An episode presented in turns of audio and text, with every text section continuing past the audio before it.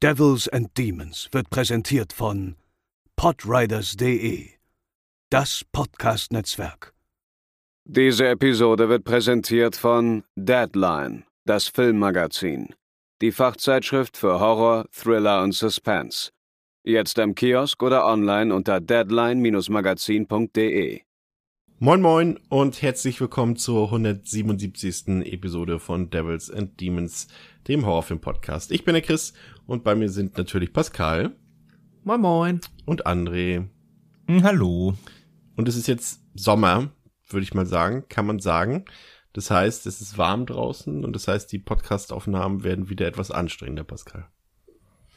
Ja, definitiv. Äh, die Wärme ist bis in die, oder bei mir zumindest in die Wohnung vorgedrungen und entsprechend, ja, ähm, unangenehmer. Also ich bin noch in der Phase, noch finde ich es okay, aber ich weiß, wenn äh, so, und frage mich in einem Monat noch mal, ab spätestens dann bin ich so in dem typischen Deutschen, so ist aber auch nicht gut. So. Aber noch geht's. Will nicht zu viel verraten, aber ich habe heute schon für die Aufnahme keine Hose mehr an. Also, also ich habe eine kurze Hose an, mich fröstelt es ein bisschen. Ich glaube, ich muss gleich nach der Aufnahme mal eine lange Hose anziehen. Es ist richtig frisch hier. Nein, aber es ist ja, man muss ja tatsächlich sagen, es hat ja echt ein bisschen gedauert jetzt, bis, äh, bis jetzt mal ein bisschen die Sonne rausgekommen ist und es ist ja auch wirklich sehr schön draußen. Und ähm, deswegen. Und äh, ja. Da kann man auch eine Überleitung draus machen, denn auch im heutigen Film äh, fällt ab und zu mal ein Kommentar übers Wetter. Achso, ich dachte, kommt die Sonne raus, weil die habe ich eher weniger gesehen. Obwohl doch, die ist tatsächlich recht häufig drauf. Doch, und genau, und genau dann gibt's ja immer einen Kommentar, aber dazu später dann mehr. Stimmt. Ja, ähm, das italienische Genre-Kino war quasi in den 90er Jahren wie ausgestorben. Die Zeiten der 70er und 80er Jahre waren logischerweise vorbei, also die großen Zeiten von Lucio Fulci, von Dario Argento, von Lamberto Bava und so weiter und so fort. Doch ausgerechnet der Argento Azubi, Michele Soavi, den wir hier auch schon mal besprochen haben, mit seinem Film äh, La Chiesa bzw. The Church, der sollte 1994 nochmal alle bewährten Zutaten aus dem Keller holen, durchmischen und damit vermutlich den in Anführungszeichen letzten großen italienischen Horrorfilm abdrehen. Und herausgekommen dabei ist Della Morte dell'Amore.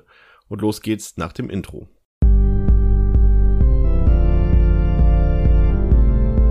They're coming to get you, Barbara. They're coming for you. Ja, Della Morte Della More aus dem Jahre 94. Ich glaube, der ist international unter dem Titel Cemetery Man bekannt. André? Also, also ich kannte ihn immer unter Della Morte, aber der US-Titel ist auf jeden Fall Cemetery Man, ja. Ja, also falls man zumindest das jetzt unter dem italienischen Titel noch nicht zuordnen kann, unter einem der beiden Titel solltet ihr den Film kennen. Der hat auf Letterboxd eine Durchschnittswertung von 3,7 von 5, auf der IMDb 7,1 von 10, also das deckt sich wieder einigermaßen. Der Film ist freigegeben ab 18 Jahren und wenn ihr den gucken wollt, äh, könnt ihr euch natürlich durch den Wust an Bootlegs kämpfen. Da gibt's ganz viele von, sowohl auf dem deutschen Markt als auch auf dem spanischen und italienischen und österreichischen Markt. Ich glaube, unsere Empfehlung geht an dieser Stelle, also Kauf, Kaufempfehlung wäre die englische Ausgabe von Shameless. Ähm, das sind die mit der gelben Verpackung.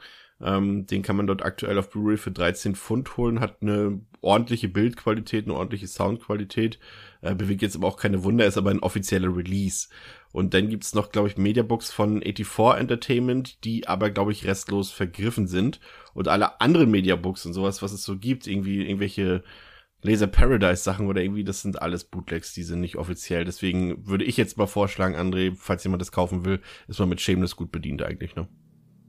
Ja, ich habe die ja auch. Ähm, ja. Gibt's nichts zu meckern. Gutes Bild. Also ich hatte ja früher die äh, Red Edition von Laser Paradise zum Film, die eine der meist, damals meist gesuchten, noch nicht meist gesuchten, aber eine der meist gekauften, glaube ich, ist, weil der Film war damals wirklich zum ersten Mal so in einer breiteren Masse zugänglich, war ja eine der, eine Erstveröffentlichungen, gab es sonst nirgends äh, zu bekommen damals und ähm, wenn man da jetzt nochmal die Ver Qualität vergleicht, das sind jetzt natürlich Welten, also die alte Laser Paradise DVD, die hat schon eher VHS-Qualität, wie vieles, was damals Laser Paradise rausgehauen hat, also der Sprung ist schon auf jeden Fall da, Ähm, ansonsten halt das, äh, die Mediabooks sind echt sehr schön, aber wie du gerade sagst, restlos vergriffen und auch mit eins mittlerweile der im Resale höchst gehandelten. Also dreistellig. Ich weiß ne? hier, unsere guten Freunde da in Hamburg hier, der, der Mediabook-Shop, du weißt, welchen ich meine. Ja. Äh, da liegt da ja immer noch der Ladentheke in dem, in dem, äh, in dem meistgesuchten Cover auch. Das, was ähnlich zu dem ist, was auf der Shameless drauf ist, nur in selbst gezeichnet quasi. Äh, genau, dreistellig hoch, ja. Also äh, eins der meist gehandelsten Resale-Mediabooks aktuell, ja. Und an dieser Stelle sei nochmal erwähnt, wenn wir euch hier Kaufempfehlungen geben, also ihr müsst die Sachen nicht kaufen, aber wenn ihr die Sachen kauft, dann folgt bitte unseren Empfehlungen, weil ich habe genau letztes Mal bei The Thing davor gewarnt, die alte Universal-Scheibe zu sehen. Und jetzt hat sich, hat sich einer unserer Hörer, und du weißt genau, wer du bist, die alte Universal-Scheibe geholt. also dafür bürge ich dann auch nicht. Selbst schuld. Aber liebe Grüße gehen raus. der Film hat äh, umgerechnet 4 Millionen Dollar gekostet. Da bin ich mir tatsächlich gar nicht so sicher, ob der wirklich so teuer war. Ich finde, der sieht nicht so teuer aus. Ähm, gerade so europäisches Produktionsniveau sind 4 Millionen Dollar schon echt viel, gerade Mitte der 90er Jahre. Also aber es ist die offizielle Angabe. Regie geführt hat Michele Suavi, zu dem erzähle ich euch gleich noch was. Äh, Im Cast, äh, ja, durchaus interessante Leute. Rupert Everett, den kennt man sicherlich, das ist ja ein recht bekannter britischer Darsteller, vor allem in vielen TV-Filmen, aber auch die Hochzeit meines besten Freundes.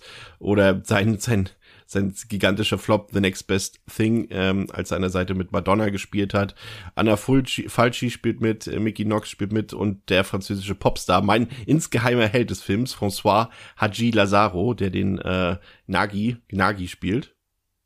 Ähm, ist mein Held des Films. Ähm, Übrigens, Rupert Everett äh, kannte ich, ist mir wieder aufgefallen. Also klar, ich wusste schon, wer es ist. Shrek. Hat jetzt zum Beispiel auch viele Synchro-Rollen gemacht, Schreck und sowas, genau. Ja. Äh, aber ich kannte ihn vor allem aus ähm, Ein Mittsommernachtstraum, den ich mal für Schaubefehl gucken muss, wo Mats oh. mir wieder Musical-Shit gegeben hat. Da ist er nämlich auch drin, genau. Und da sind wir wieder, dachte ich, ah ja, klar, okay. Ja, aber André, bei dir entnehme ich schon, dass du den Film ja jetzt nicht zum ersten Mal gesehen hast, aber Pascal, du hast dein Debüt mit diesem Film gehabt, glaube ich, ne? Hast du irgendwelche Erwartungen gehabt, weil du ja auch schon äh, mindestens einen Suavi-Film schon kanntest mit The Church? Hast du irgendwie auf, aufgrund des Covers vielleicht irgendwelche Vorstellungen gehabt, was ich erwarten könnte? Ja, Erwartungen hatte ich auf jeden Fall, einfach weil der Film auch schon wirklich länger auf meiner Watchlist unterwegs war. Ich hatte den selber wo wir eben bei den Namen waren, tatsächlich immer als Cemetery Man verstanden, einfach weil ich ihn halt auf äh, Letterboxd, unserer bevorzugten Filmplattform, immer in sehr vielen Listen halt habe auftauchen sehen. Und weil das Cover irgendwie entsprechend interessant war, Cemetery Man klingt erstmal cool. Und ich auch äh, schon jetzt durchaus äh, verstanden habe, dass da wohl auch ein bisschen Humor mit hineingemischt ist in den Zutaten, war das äh, ja auf jeden Fall interessant. Diese Verbindung, dass es dann jetzt hier der Suavi, der Regisseur von The Church war, habe ich jetzt aber, glaube ich, erst relativ spät, ich glaube, auch erst in Vorbereitung zu dieser Episode gezogen. Aber das, ja, hat mich tatsächlich, weil ich glaube, wir waren uns damals auch einig, wir waren jetzt auch beide von The Church durchaus angetan. Ähm, ja. Hat mich jetzt auch eher in meinen Erwartungen bestärkt, sag ich mal, oder sie noch ein bisschen geschürt, als dass ich dadurch jetzt enttäuscht gewesen wäre. Hätte ich damals äh, auch nicht erwartet, dass jetzt ein paar Jahre später, ja fast vier Jahre später, quasi der Drehort von The Church quasi in 100 Meter Entfernung zu meinem Arbeitsplatz ist. auch ein guter Zufall. Ja, ich weiß, ich habe dir damals noch, ähm, ich glaube eine Woche später bin ich dran vorbeigegangen, habe dir noch mal ein Foto geschickt, ja. hast du aber noch nicht äh, da gearbeitet, sag ich mal. ja, Michele Suavi, der war einer der wenigen italienischen Filmemacher aus dem Dunstkreis von äh, Meister Dario Argento, die es geschafft haben, auch so ihre eigene Identität, ihren eigenen Stil zu erschaffen, ohne dass man quasi in jeder zweiten Filmszene an das große Vorbild denken musste. Und allein, wenn man sich unseren heutigen Film Della Morte, Della More ansieht, wird das, glaube ich, auch klar. Also ich glaube, da äh, nehme ich schon mal was vorweg. Ich glaube, da hat jetzt keiner von uns irgendwie an Argento gedacht bei dem Film. Und Michelis Erfolg basiert dabei eher so ein bisschen auf eine Mischung aus Glück, Talent und irgendwie auch dem Gespür für den richtigen Zeitgeist. Also der wurde am 3. Juli 1957 geboren, auch in eine ziemlich reiche Familie geboren und der musste sich quasi auch nie irgendwelche Gedanken um Geld machen, irgendwelche Sorgen. Und ins Filmbusiness kam er tatsächlich zunächst als Schauspieler unter den Pseudonym Michael Shaw und äh, Michael Soroyan oder Soroyan. Ähm, und dort war er zu sehen in dem Film Alien Terror 1980, auch in Fulcis Ein Zombie hing am Glockenseil war im selben Jahr zu sehen. Und da wurde vor allem aufgrund seines Aussehens tatsächlich besetzt, da er einer der wenigen oder ja doch wenigen italienischen Männer war, die helles Haar hatten, so leicht blondes Haar, dunkelblondes Haar. Und dadurch äh, hat man ihn immer besetzt, weil er mehr so ein, ja, sich sehr unterschieden hat von äh, den sonstigen italienischen Männern. Und später sollte er dann in Produktionen wie Joe D'Amatos absurd mitspielen oder in Endgame, in Lamberto Bavas A Blade in the Dark oder Blast Fighter. Und bei A Blade in the Dark war er dann auch Lamberto Bavas First Assistant Director. Man hat quasi schon mal dort äh, die Position so ein bisschen gewechselt. Ähm, Argento hat er 1979 kennengelernt, als der gerade seinen Film Inferno gedreht hat. Und wie war großer Fan von Argentos Film und beiden, beide verband halt eben auch die große Liebe zu Regisseuren wie äh, Antonioni und äh, Polanski und Hitchcock zum Beispiel. Und so hat sich zwischen den beiden relativ früh eine ziemlich tiefe Freundschaft entwickelt und dann eben auch eine enge Zusammenarbeit, die erstmals bei Argentos Tenebrae zum Tragen kam, als Suavi als äh, Second Assistant am Film beteiligt war und bei Phenomena, den wir hier auch schon besprochen haben, war er dann sogar schon der erste Assistent, ebenso bei Lamberto Bavas äh, Demons, die wir hier unbedingt auch mal besprechen sollten, fällt mir gerade ein, das ist ja zwingend notwendig, ne André? Ja, gab es ja jetzt letztens durch einen kleinen Fauxpas auf Netflix kurze Zeit uncut. Den zweiten gibt's immer noch. Ja. also den zweiten, ersten, das ist ja das Problem bei dem Film. In Deutschland ist der vertauscht. In Deutschland heißt der erste wie der zweite und umgekehrt. Ja, das ist einfach die ganz normale Filmlogik. Anschließend hat er dann äh, 1985 für das japanische Fernsehen eine Dokumentation über Argento gedreht, die heißt Dario Argentos World of Horror. Und das fand ich ganz interessant. Da hatten die beiden dann ihren ersten kleinen Streit, weil ähm, ich sag mal so, den Fokus, den Swavi in dieser Dokumentation gesetzt hat, der lag eher auf den Splatter- und Gore-Effekten äh, in Argentos Film und daraufhin hat Argento ihn dann erstmal rund gemacht und hat gesagt, was, darauf reduzierst du mich, meine Qualität als Regisseur auf Gore- und Splatter-Effekte? Wir würden heute so alle sagen, ja, vielleicht stimmt das sogar, aber ähm, ja, da gab es so ein bisschen Streit und und äh, Argento hat dann von von äh, Michele verlangt, dass er den Film so ein bisschen kürzen soll und äh, ein paar andere Szenen reinbringen soll, aber sie haben sich dann auch durchaus wieder verstanden. Und 1987 hat zwar wieder sein Regie Regiedebüt gegeben mit Aquarius beziehungsweise Deliria, ein sehr sehr guter Film, ich würde mal sagen einer der besten Gialli aller Zeiten, den wir auch unbedingt hier noch besprechen müssen. Der ist wirklich richtig gut. Ähm, und Swavi behauptet, dass er Argento in dem Film dann nur an eine Stelle referenziert hat und sonst sich alles selbst ausgedacht hat und auch wirklich gar nicht irgendwelche Anleihen an Argentos Werk irgendwie in dem Film auftauchen lassen wollte. Aber das ist noch so der Film bei Swavi, wo ich sagen würde, dass man den noch am ehesten so ein bisschen als Argento-Film kennzeichnen könnte. Aber das ist dann irgendwie auch logisch, da Suavi ja auch sein ganzes Regiehandwerk bei Argento gelernt hat und so ganz ausblenden kann man das dann doch nicht. Und für The Church haben die beiden dann auch wieder miteinander gearbeitet, aber hier kriselt es dann schon etwas mehr in der Freundschaft, da Argento eben seinem Lehrling ziemlich viele Vorgaben machen wollte, auch bezüglich der Besetzung. Zum Beispiel wollte Argento unbedingt, dass seine damalige Lebensabschnittsgefährtin dort in dem Film mitspielt, was Suavi nicht wollte. Und dann war es eben auch noch so, dass Argentos Name, obwohl er nur Produzent war, deutlich prominenter auf dem Filmplakat platziert war. Ähm, im Gegensatz zu Suavis Namen und das hat den Regisseur dann ziemlich gewurmt. Also wer sich die Plakate mal anguckt, da steht ganz oben drauf Dario Argento Presente La Chiesa und ganz unten ganz klein steht da irgendwo Regie Michele Suavi. Ja, bei, bei, the, bei The Sect ja auch. Ja, und das hat, äh, hat zwar wie immer so ein bisschen gestört, dass er, er wollte ja eigentlich nicht mit Argento verglichen werden, aber und hier konnten viele Leute eben sogar denken, dass es Argento-Filme sind, so wie äh, Suavi dort präsentiert wurde. Ich, mein, ähm, ich meine, es ist ja, ist ja natürlich nett, ne, wenn, wenn der Großmeister, das ist ja. wie wenn bei Filmen drauf steht Tarantino Presents, dann denken ja viele, es sind Tarantino-Filme, wie zum Beispiel von Dustle Dawn e, e, immer wieder. Ja. Bei Ida Roth ähm, ist es auch fett, immer oft so. Weil da immer fett draufsteht, Tarantino Presents, aber dann irgendwo ein Film bei Robert Rodriguez oder so, genau, oder Eli Roth. Und an sich ist es natürlich cool, wenn dich so ein, jemand ähm, quasi pusht, weil klar, wenn da, wenn der Argento draufsteht, dann ist erstmal hellhörig.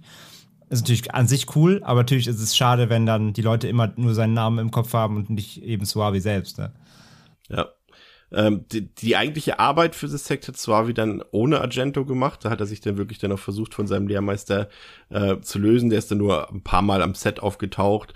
Ähm, und Suavi hatte dann irgendwie auch erkannt, dass er sich eben stilistisch sehr lösen will, weil er eben nicht nur diese audiovisuellen Belange interessant fand, die Argento ja auch so berühmt gemacht haben, sondern er wollte einfach auch gute Geschichten in Film erzählen. Und wer unser Argento-Podcast kennt, der weiß, dass das jetzt nicht unbedingt das große Talent von Argento ist, gute Geschichten zu erzählen.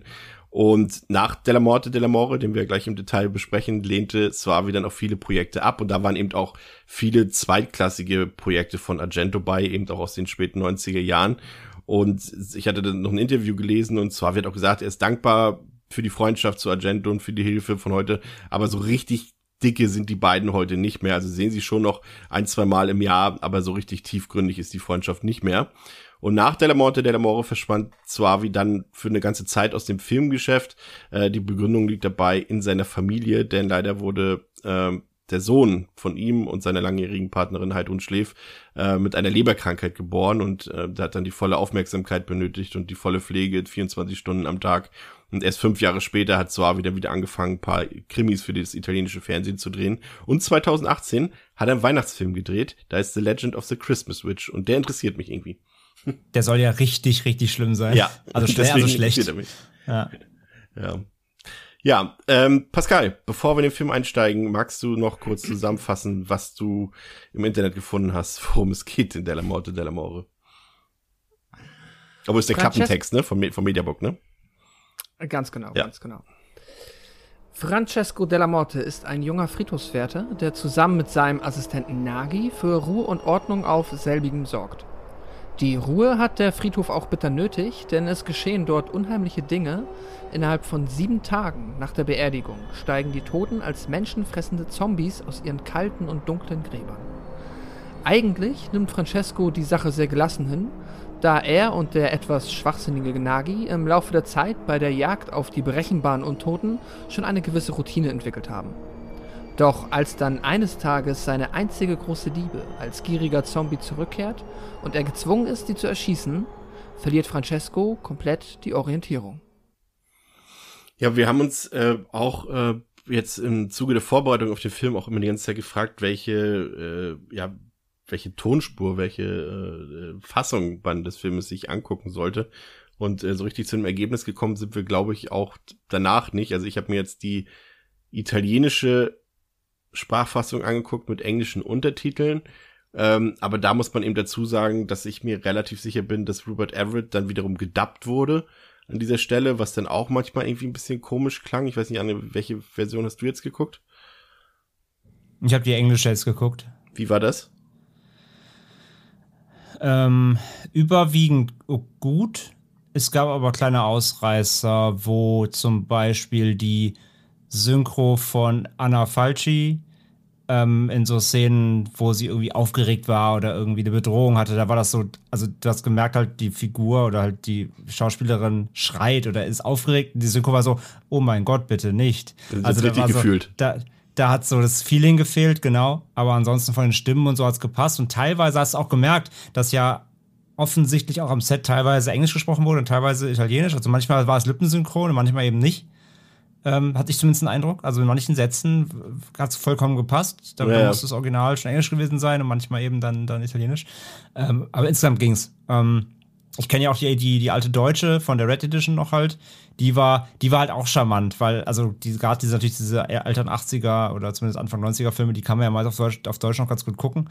Ähm, das war bei Della Morte auf jeden Fall auch so. Die war auch jetzt nicht so schlecht. Was hast du geguckt, Pascal?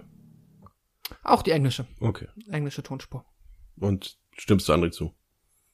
Ja, definitiv. Ich fand's gut. Also konnte man gut gucken, war ähm, auch gerade für eine englische Synchronisation, also gerade englische Dubs sind ja jetzt auch nicht dafür bekannt, wobei ich jetzt mir hier ziemlich sicher war, dass ja auch die meisten ähm, Sprecher da ja auch Briten waren. Ähm, zumindest habe ich da den ein oder anderen britischen Akzent auch abseits von äh, ja. Rupert Everett rausgehört. Und das finde ich ist generell immer noch so ein bisschen, also ja, steht für ein bisschen mehr Qualität als jetzt, ja, US-amerikanische Synchronlandschaft ist halt einfach nicht so vertreten, ne? Ja, das stimmt. Schon, ich finde ja schon in der ersten Szene des Films, äh, da habe ich mich gefragt, also ich kann, ich kann, muss ich noch dazu sagen, ich habe den Film jetzt zum ersten Mal gesehen, ähm, genau wie Pascal. Ich habe mich schon in der ersten Szene gefragt, okay, was ist das jetzt genau? Ist es jetzt ein Traum? Geht das Richtung Parodie? Wird es eine Komödie? Äh, wir sehen dann unsere Hauptfigur Francesco, der gerade am Telefonieren ist und ähm, dann hören wir, dass es an der Tür läutet und dann steht da plötzlich, ja, ich sag mal, optisch, rein optisch gesehen, ein Mitglied der Adams Family, würde ich sagen. Also irgendwie was Zombie-eskes, auf jeden Fall nichts Lebendiges mehr, irgendwas mindestens Halbtotes. Und äh, Francesco erschießt diesen eiskalt, während er gerade telefoniert. Und wenige Sekunden später lernen wir dann den Schauplatz des Films kennen. Das ist ein, ja, muss man wirklich sagen, ein sehr schöner, düsterer, also jetzt aus Horrorfilmsicht gesprochen, schön düsterer, benebelter Friedhof, wie man es sich ja tatsächlich eigentlich nur wünschen kann für einen Horrorfilm. Und es stellt sich dann heraus, dass dieser Francesco, also Francesco della Morte, Totengräber ist und ähm, auch auf diesem Friedhof in Bufalora heißt der Ort, glaube ich, so war das, ne? Bufalora heißt das. Ähm, ja. Dass er dort auch wohnt, ebenso wie sein äh, geistig behinderter Handlanger Nagi, der auch nur ein Wort sprechen kann, nämlich Na. Und äh, der Clou an diesem Friedhof ist, dass die frisch begrabenen Leichen nach einer Woche quasi als Untote wieder auferstehen. Das ist erstmal die grundsätzliche Prämisse des Films. Und ich muss sagen, da war ich natürlich erstmal wirklich begeistert von dieser, ja, schon, ich würde fast sagen, märchenhaften Kulisse. Also diese, da kam sofort bei mir so traditionelle Horrorgefühle auf, so Hammer-Horrorgefühle, die ja auch immer so coole Sets hatten, wo du einfach gesehen hast, okay, das ist alles künstlich angelegt. Dort irgendwie meinetwegen die Grabsteine dort, die sind aus Pappmaché oder was auch immer. Aber die waren immer alle so liebevoll designt und so, so detailliert einfach auch. Und hier an dieser Stelle haben sie dann eben auch das Set auf einem alten Friedhofgelände auch aufgebaut in Italien. Und ich muss sagen, das äh, ich sag mal so, da in das Set habe ich mich sofort verliebt, Pascal. Ja, absolut. Also die Kulisse ist, äh, glaube ich, ausschlaggebend für einen Großteil der Atmosphäre. Ähm, und ja, ich stimme ich dir 100%ig zu. Der Friedhof ist fantastisch. Ähm, der wirkt vor allem auch, der ist auch halt, sag ich mal, vielseitig genug, als dass sich die Location dann nicht so schnell abnutzt, was ja auch recht wichtig ist, da ja dann doch ein verhältnismäßig, ja, großer Teil des Films sich halt eben auf eben diesem abspielt, hast du dann trotzdem immer wieder mal neue Kamerawinkel, immer mal wieder neue Perspektiven und ja, absolut, ähm, absolut stimmig. Also ja, fand, ja, sehr gut.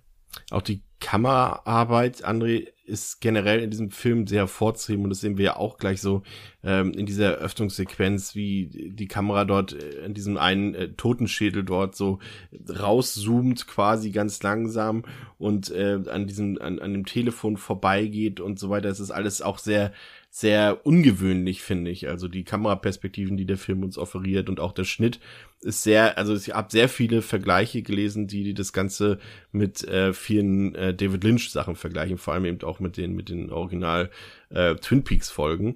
Und äh, dem würde ich auch so ein bisschen recht geben. Also es ist schon alles sehr stilistisch, künstlerisch ziemlich wertig, was da wieder gefilmt wurde. Mhm. Ja, absolut. Also ich finde auch die ähm, von der Kameraführung her und von der Be vom Bewegungsablauf her ist auch dieser erste Headshot dann eben, also der ist ja also für den Film auch so ein bisschen legendär, weil der war auch im Trailer damals drin so. Und allein die Einstellung, also dann, du siehst ja dann, wenn es da klingelt oder klopft, ähm, diese Adams Family Verschnitt dann vor der Tür steht, dann siehst du die Kamera dann hinter ihm, also hinter dem Zombie ähm, und dann siehst du erst sein Ohr, wie so eine Ameise da hochkrabbelt, so als quasi noch was unterfüttern der kommt gerade aus der Erde. und äh, dann gibt es halt einen Unschärfewechsel auf, ähm, auf De La Morte, der dann eben den Revolver so zückt und ihn halt erschießt. Und dieser Bewegungsablauf von Kamera, ähm, Perspektivwechsel auf De La Morte plus Waffe heben, schießen, hat, finde ich, komplette Fulci-Vibes. Das wirkt fast wie so eine Szene aus Voodoo oder so. So von der, also weil Fulci hat auch immer diese Momentaufnahmen, die so kurz, die zwar an sich starr stehen, aber durch die Kamera so leicht dynamisch wirken. Also die Charaktere ja. sind starr, aber durch die Kamera macht es so ein bisschen dynamisch. Und genauso funktioniert diese Szene. Die hat mich total immer an Fulci erinnert. Und ähm, du merkst einfach halt, dass er super sicher ist in dem, was er tut. Also, wie du schon sagst, die, die, die Sets spielen natürlich eine große Rolle oder machen es dann auch relativ einfach, dann auch das Ganze wirklich einzufangen, weil die Sets eben sehr dankbar sind ähm, wie du auch schon gesagt hast, so leicht romantisiertes, düsteres Gothic-Flair. Super, in Anführungszeichen, äh, äh, schöner, düsterer Friedhof eben, wie du gesagt hast, für den Film eben ansprechend. Ähm, aber auch eben dieses kleine Häuschen, wo die beiden eben drin leben. Ähm, er wohnt ja quasi im, im Erd, also oben und Nagi hat ja so im Keller so eine kleine, kleine Nische, ein kleines Loch. Ähm, aber auch das halt, das ist alles, das, das ist alles so ein Bild. Das ist alles so stimmig. Es ist alles aus einem Guss.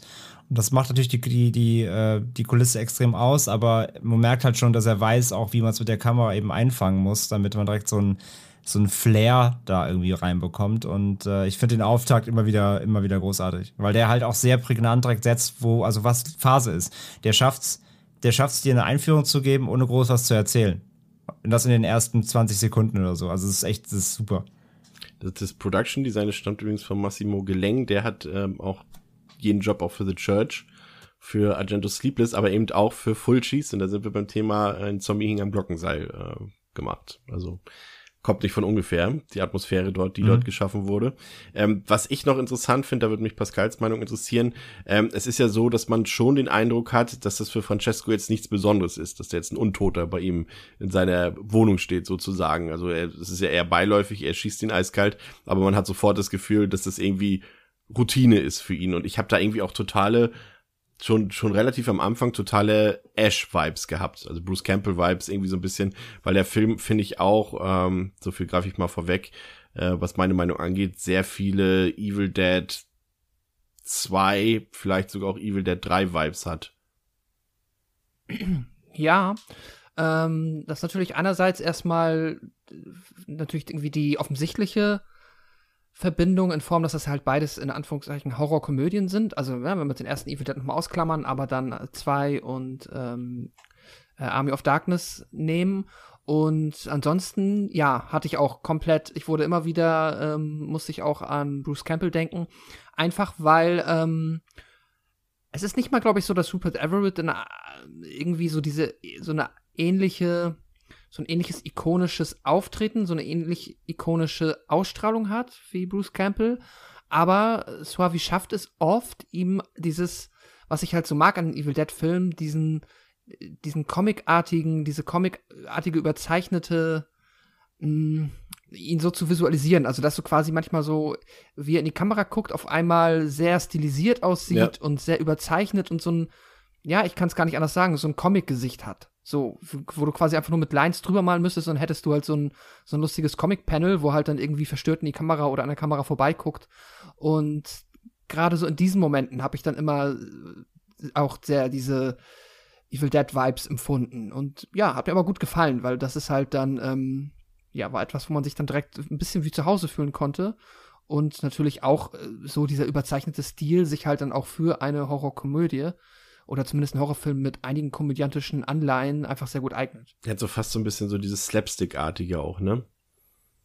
So, also jetzt nicht so extrem natürlich, wie jetzt bei, bei Evil Dead, ähm, 2 und Army of Darkness, aber ich finde schon, dass da einige, auch, auch, auch da wieder, auch die Art mm. der mhm. Kameraführung immer so, die ist schon besonders. Also ich will jetzt nicht sagen, dass das irgendwie äh, Sam Raimi-artig ist, aber schon auch diese, diese außergewöhnliche Kameraführung irgendwie. Also ich habe mich irgendwie doch total daran erinnert. Und, äh, und wer weiß, wie ich Evil Dead 2 und Army of Darkness finde, der kann schon ein bisschen erahnen, in welche Richtung meine Bewertung heute geht, André, oder? ich, ich finde den gar nicht so lustig. Also es gibt so klar, es gibt so ein paar kleine Einstellungen, aber ich finde der, ähm, also ich finde den immer damit zu vergleichen, so mit Evil Dead, ich finde, das gibt den Leuten ein falsches Bild davon, die ihn nicht kennen. Weil dann hast hm. du eben, was ihr gerade sagt, dann hast du halt so ein so ein Flachs im Hinterkopf irgendwie, so ein, so ein Hampelmann-Humor irgendwie. Und das hat der Film ja eigentlich gar nicht. Der Film, der hat so ein, also natürlich schwarzhumorig, das kannst du bei Evil Dead zwar auch sagen, aber ich finde, der Humor bei De La Morte ist halt, der ist mehr so, der ist viel subtiler. Der, der, ist, der, ist, der ist eingebaut in die Szenen, der ist sehr beiläufig. Ähm, der ist so, der ist halt schräger. Der ist nicht so on, auf die Nase, ja. Also Evil Dead hat ja, hat hat ja klar, ja sehr direkten Humor und sehr, wie, ja, eben Slapstick und sehr, sehr körperlichen Humor. Ich finde, De La Morte ist mehr so beiläufig. Der schafft das so, so mit dem, mit irgendeinem Blick oder äh, mit, gestern darüber geschrieben, diesem Pferd und so. Also es gibt so, es gibt das meistens sind so ein, zwei Sekunden irgendeine Einstellung, die dann irgendwie das Ganze, ähm, die Szene skurril macht. Aber es ist nicht so, dass die Szenen als, als Comedy aufgebaut sind, was ja bei Evil Dead äh, auf jeden Fall ab, ab dem zweiten dann mhm. ähm, auf jeden Fall ja auch schon so geschrieben wurde, ab extra, damit es natürlich so ulkig wirkt und, und abstrakt. Ähm, ich finde, der Morte macht das anders. Und ich finde halt, wenn man das immer vergleicht und man kennt ihn nicht, dann kriegt man so ein Bild von dem Film, was er nachher, glaube ich, nicht widerspiegelt. Also, was er nachher nicht widerspiegelt. Und ich glaube, dann kann man entweder enttäuscht sein, weil man sowas will wie Evil Dead, mm, oder, oder findet es dann eben, ähm, oder geht mit der falschen Erwartungen ran, obwohl man eigentlich einen anderen Film bekommt. Und ich finde halt schon, dass bei De La Morte, der mischt ja schon sehr viel.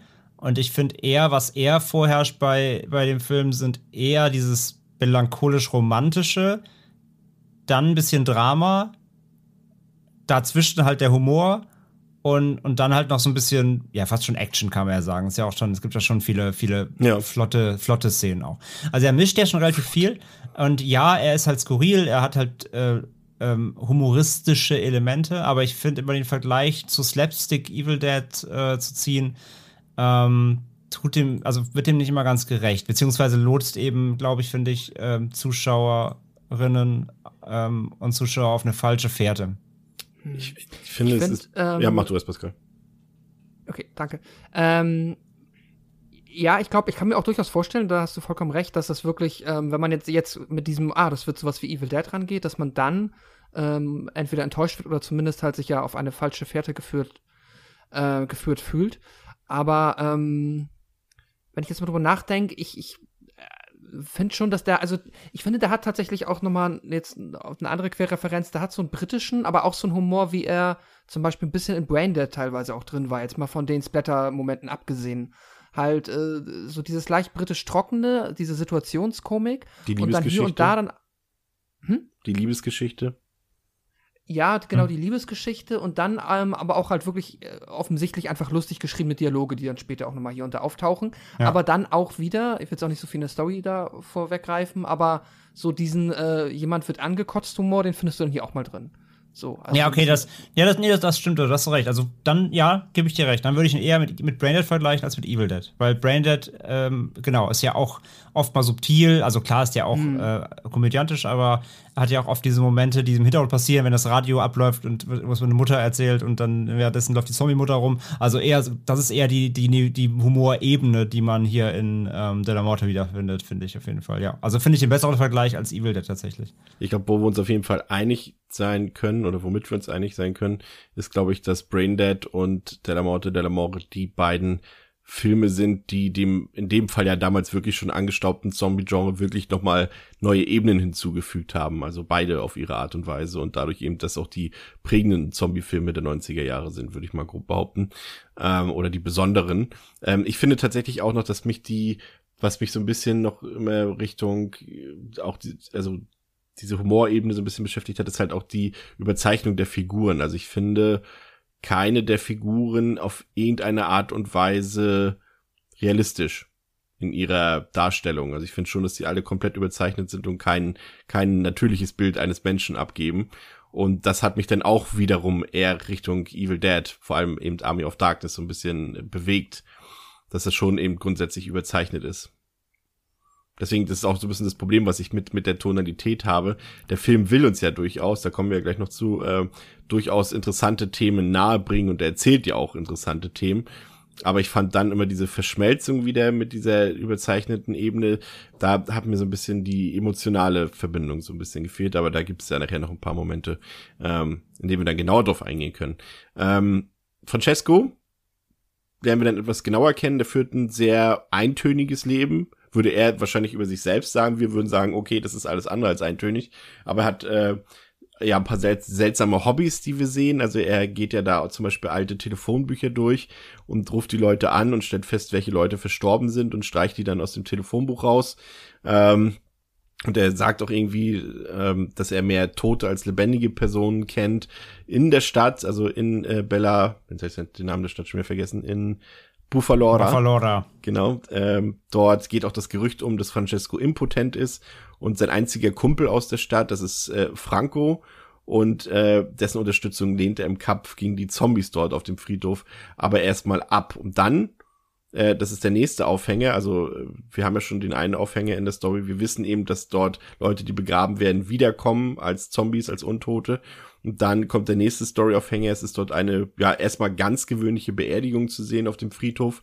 Und Francesco verliebt sich eben in die aus seiner Sicht schönste Frau auf der ganzen Welt, nämlich eine junge Witwe, die gerade ihren steinreichen, aber doch schon sehr, sehr alten, äh, knusprigen Mann verloren hat und äh, der jetzt dort unter die Erde gebracht wurde. Aber für ihn ist es Liebe auf den ersten Blick. Er muss diese Frau kennenlernen, er muss sie wiedersehen, er hat sich sofort verliebt, André diese beiden Prämissen zusammen könnte man schon erahnen, wie der Film weitergehen könnte, oder?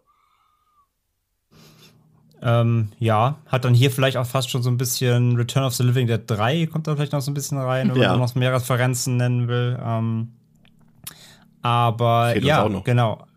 Also hier wird ja erstmal dann eben Francesco äh, vorgestellt, also wie du schon sagst, er ist natürlich einfach von außen gesehen ein weirder Typ, so. Das ist ja auch so ein bisschen das Klischee, mit dem man dann hier spielt. Ähm, Leute eben, die auf dem Friedhof arbeiten, Totengräber, äh, Friedhofswächter sind halt ein bisschen, bisschen seltsam, als hätten sie, als hätten sie Bürojob oder so. ist natürlich so ein bisschen dargestellt, dass das alles ein bisschen halt äh, natürlich sehr schräg sind, wenn man sich den ganzen Tag mit dem Tod beschäftigt. Und ähm, ja, das mit dem Telefonbuch auch und mit den herausgestrichenen Namen und mit dem von wegen, ich kenne mehr Tod als Lebendige, ist natürlich auch ein bisschen diese Überhöhung. Gleichzeitig aber auch, das Telefonbuch spielt ja später auch nochmal noch mal eine Rolle. Das ist nicht zu unterschätzen. Das äh, können wir uns alle mal im Kopf merken. Darauf kommen wir später nochmal wieder zu sprechen. Ähm, und ja, auch dieses Gerücht halt von wegen, der ist impotent. Also, da, das ist auch immer, also zu allem, zu allem, was man über den Film deuten kann, kommen wir ja am Ende.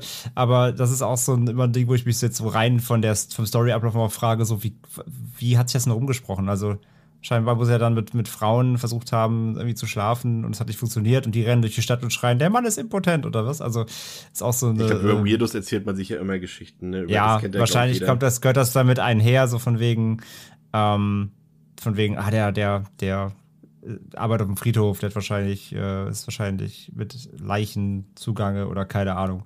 Irgendwie sowas. Auf jeden Fall äh, wird er eben so in dieses, dieses leicht strange Licht gerückt, was er ja auch ein bisschen ausstrahlt. Und ähm, dieser Franco, genau, den äh, lernt man ja nur, oder Franco, den lernt man ja nur am Telefon auch kennen, erstmal da die ganze Zeit, telefoniert mit dem immer wieder, aber so richtig was über den erfahren tut man erstmal auch überhaupt nicht. Man weiß nur, es ist irgendwie ein Kumpel von ihm wohl. Und ähm, ja, und dann geht's eben in diese Beerdigung rein und man sieht eben die wunderschöne Frau, die keinen Namen hat in dem Film. übrigens. Sie heißt einfach She, also Ja. sie, ähm, gespielt eben von Anna Falci in ihrer Blütezeit des Lebens, möchte man sagen. Und äh, ja, wie du schon sagst, er verliebt sich dann in sie und äh, findet, also er, es ist ja, ist ja kein Verlieben, es ist ja fast schon, er sieht sie und ist besessen, instant. Ja. Also da geht nichts mehr dran vorbei, er weiß sofort, diese Frau, keine andere, ähm, egal was ich dafür tun muss. Und natürlich ist es allein natürlich schon mal weird, aber das passt ja wiederum dann in seine gerade dargestellte Rolle dass er erstmal hingeht, oh, sie hat ihren Mann verloren, erstmal anflirten, so. das ist natürlich auch erstmal eine klasse Charakterisierung, so, dass ihm doch das eigentlich völlig egal ist. Aber man muss natürlich auch sagen, sie ist ja auch nicht abgeneigt erstmal direkt. Ja, welchen Eindruck hattest du von Francesco zu Beginn des Films, Pascal? Konntest du dich identifizieren? Nee. Nee, man muss, also, so- man muss auch dazu sagen, er, also Weirdo ja, aber ich finde schon, er ist auch einfach so ein bisschen, wirkt so ein bisschen wie so, auch wie so ein Tagträumer, so ein bisschen, also ich finde ihn jetzt auch nicht so krass weird. Nee, also ich hatte ihn auch so ein bisschen als, ähm, ich glaube so, kann man das so sagen, als gescheiterten Anti-Held verstanden, der halt eigentlich schon so der Vernünftige ist, also am Anfang des Films. Ähm, und der, ja, nicht blöd ist, der aber halt aus Gründen, die wahrscheinlich außerhalb seiner, ja, also die außer, also die quasi für die er in Anführungszeichen nichts kann, jetzt halt in dieser vergleichsweise, ja, nicht so coolen Situation gelandet ist, da auf dem Friedhof äh, Gräber auszuheben, was vermutlich nicht sein Traum gewesen ist. Ähm, aber dann ist es halt tatsächlich so, dass der Film, finde ich, graduell halt uns immer mehr zeigt, dass äh, mit dem Francesco immer mehr, ja, sag ich mal, immer mehr Charaktereigenschaften von ihm ein bisschen abdriften.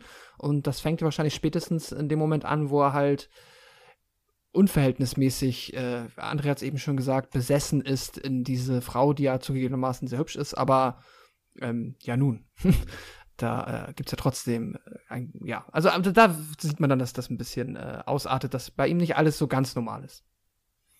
Ja, und als die Witwe dann, also ich bei mir, also sie heißt, sie wird allgemein als she oder als sie bezeichnet.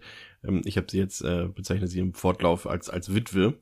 Ähm, und als eben diese Witwe mal wieder das Grab ihres Mannes besucht, herrscht dann direkt so eine ja seltsame erotisch aufgeladene Stimmung zwischen ihr und Francesco und sie gehen dann auch in diese Katakomben, in dieses äh, ja Bohnen, äh, Bohnen. Das ist, wenn sich Deutsch und Englisch, Englisch vermischen, in die Bohnencrypt, wollte ich gerade sagen, in die, in die, Die Bohnenkrypta. in die ja, Krypta gut. aus Bohnen. oh Gott. Ähm, diese, diese Knochenkrypta und äh, unterhalb des Mhm. Friedhofs und, und sie, sie küssen sich dann auch leidenschaftlich. Also scheinbar ist da sofort die Anziehungskraft vorhanden. Ähm, und aber ich, ich, also ich hatte zumindest an, an der Stelle das Gefühl, ich glaube, es wollte uns der Film auch vermitteln, die Anziehungskraft, die besteht nicht unbedingt jetzt in Francesco für die Witwe, sondern irgendwie liegt sie an der Örtlichkeit, also an dem Friedhof, so habe ich es verstanden. Das ist richtig, oder?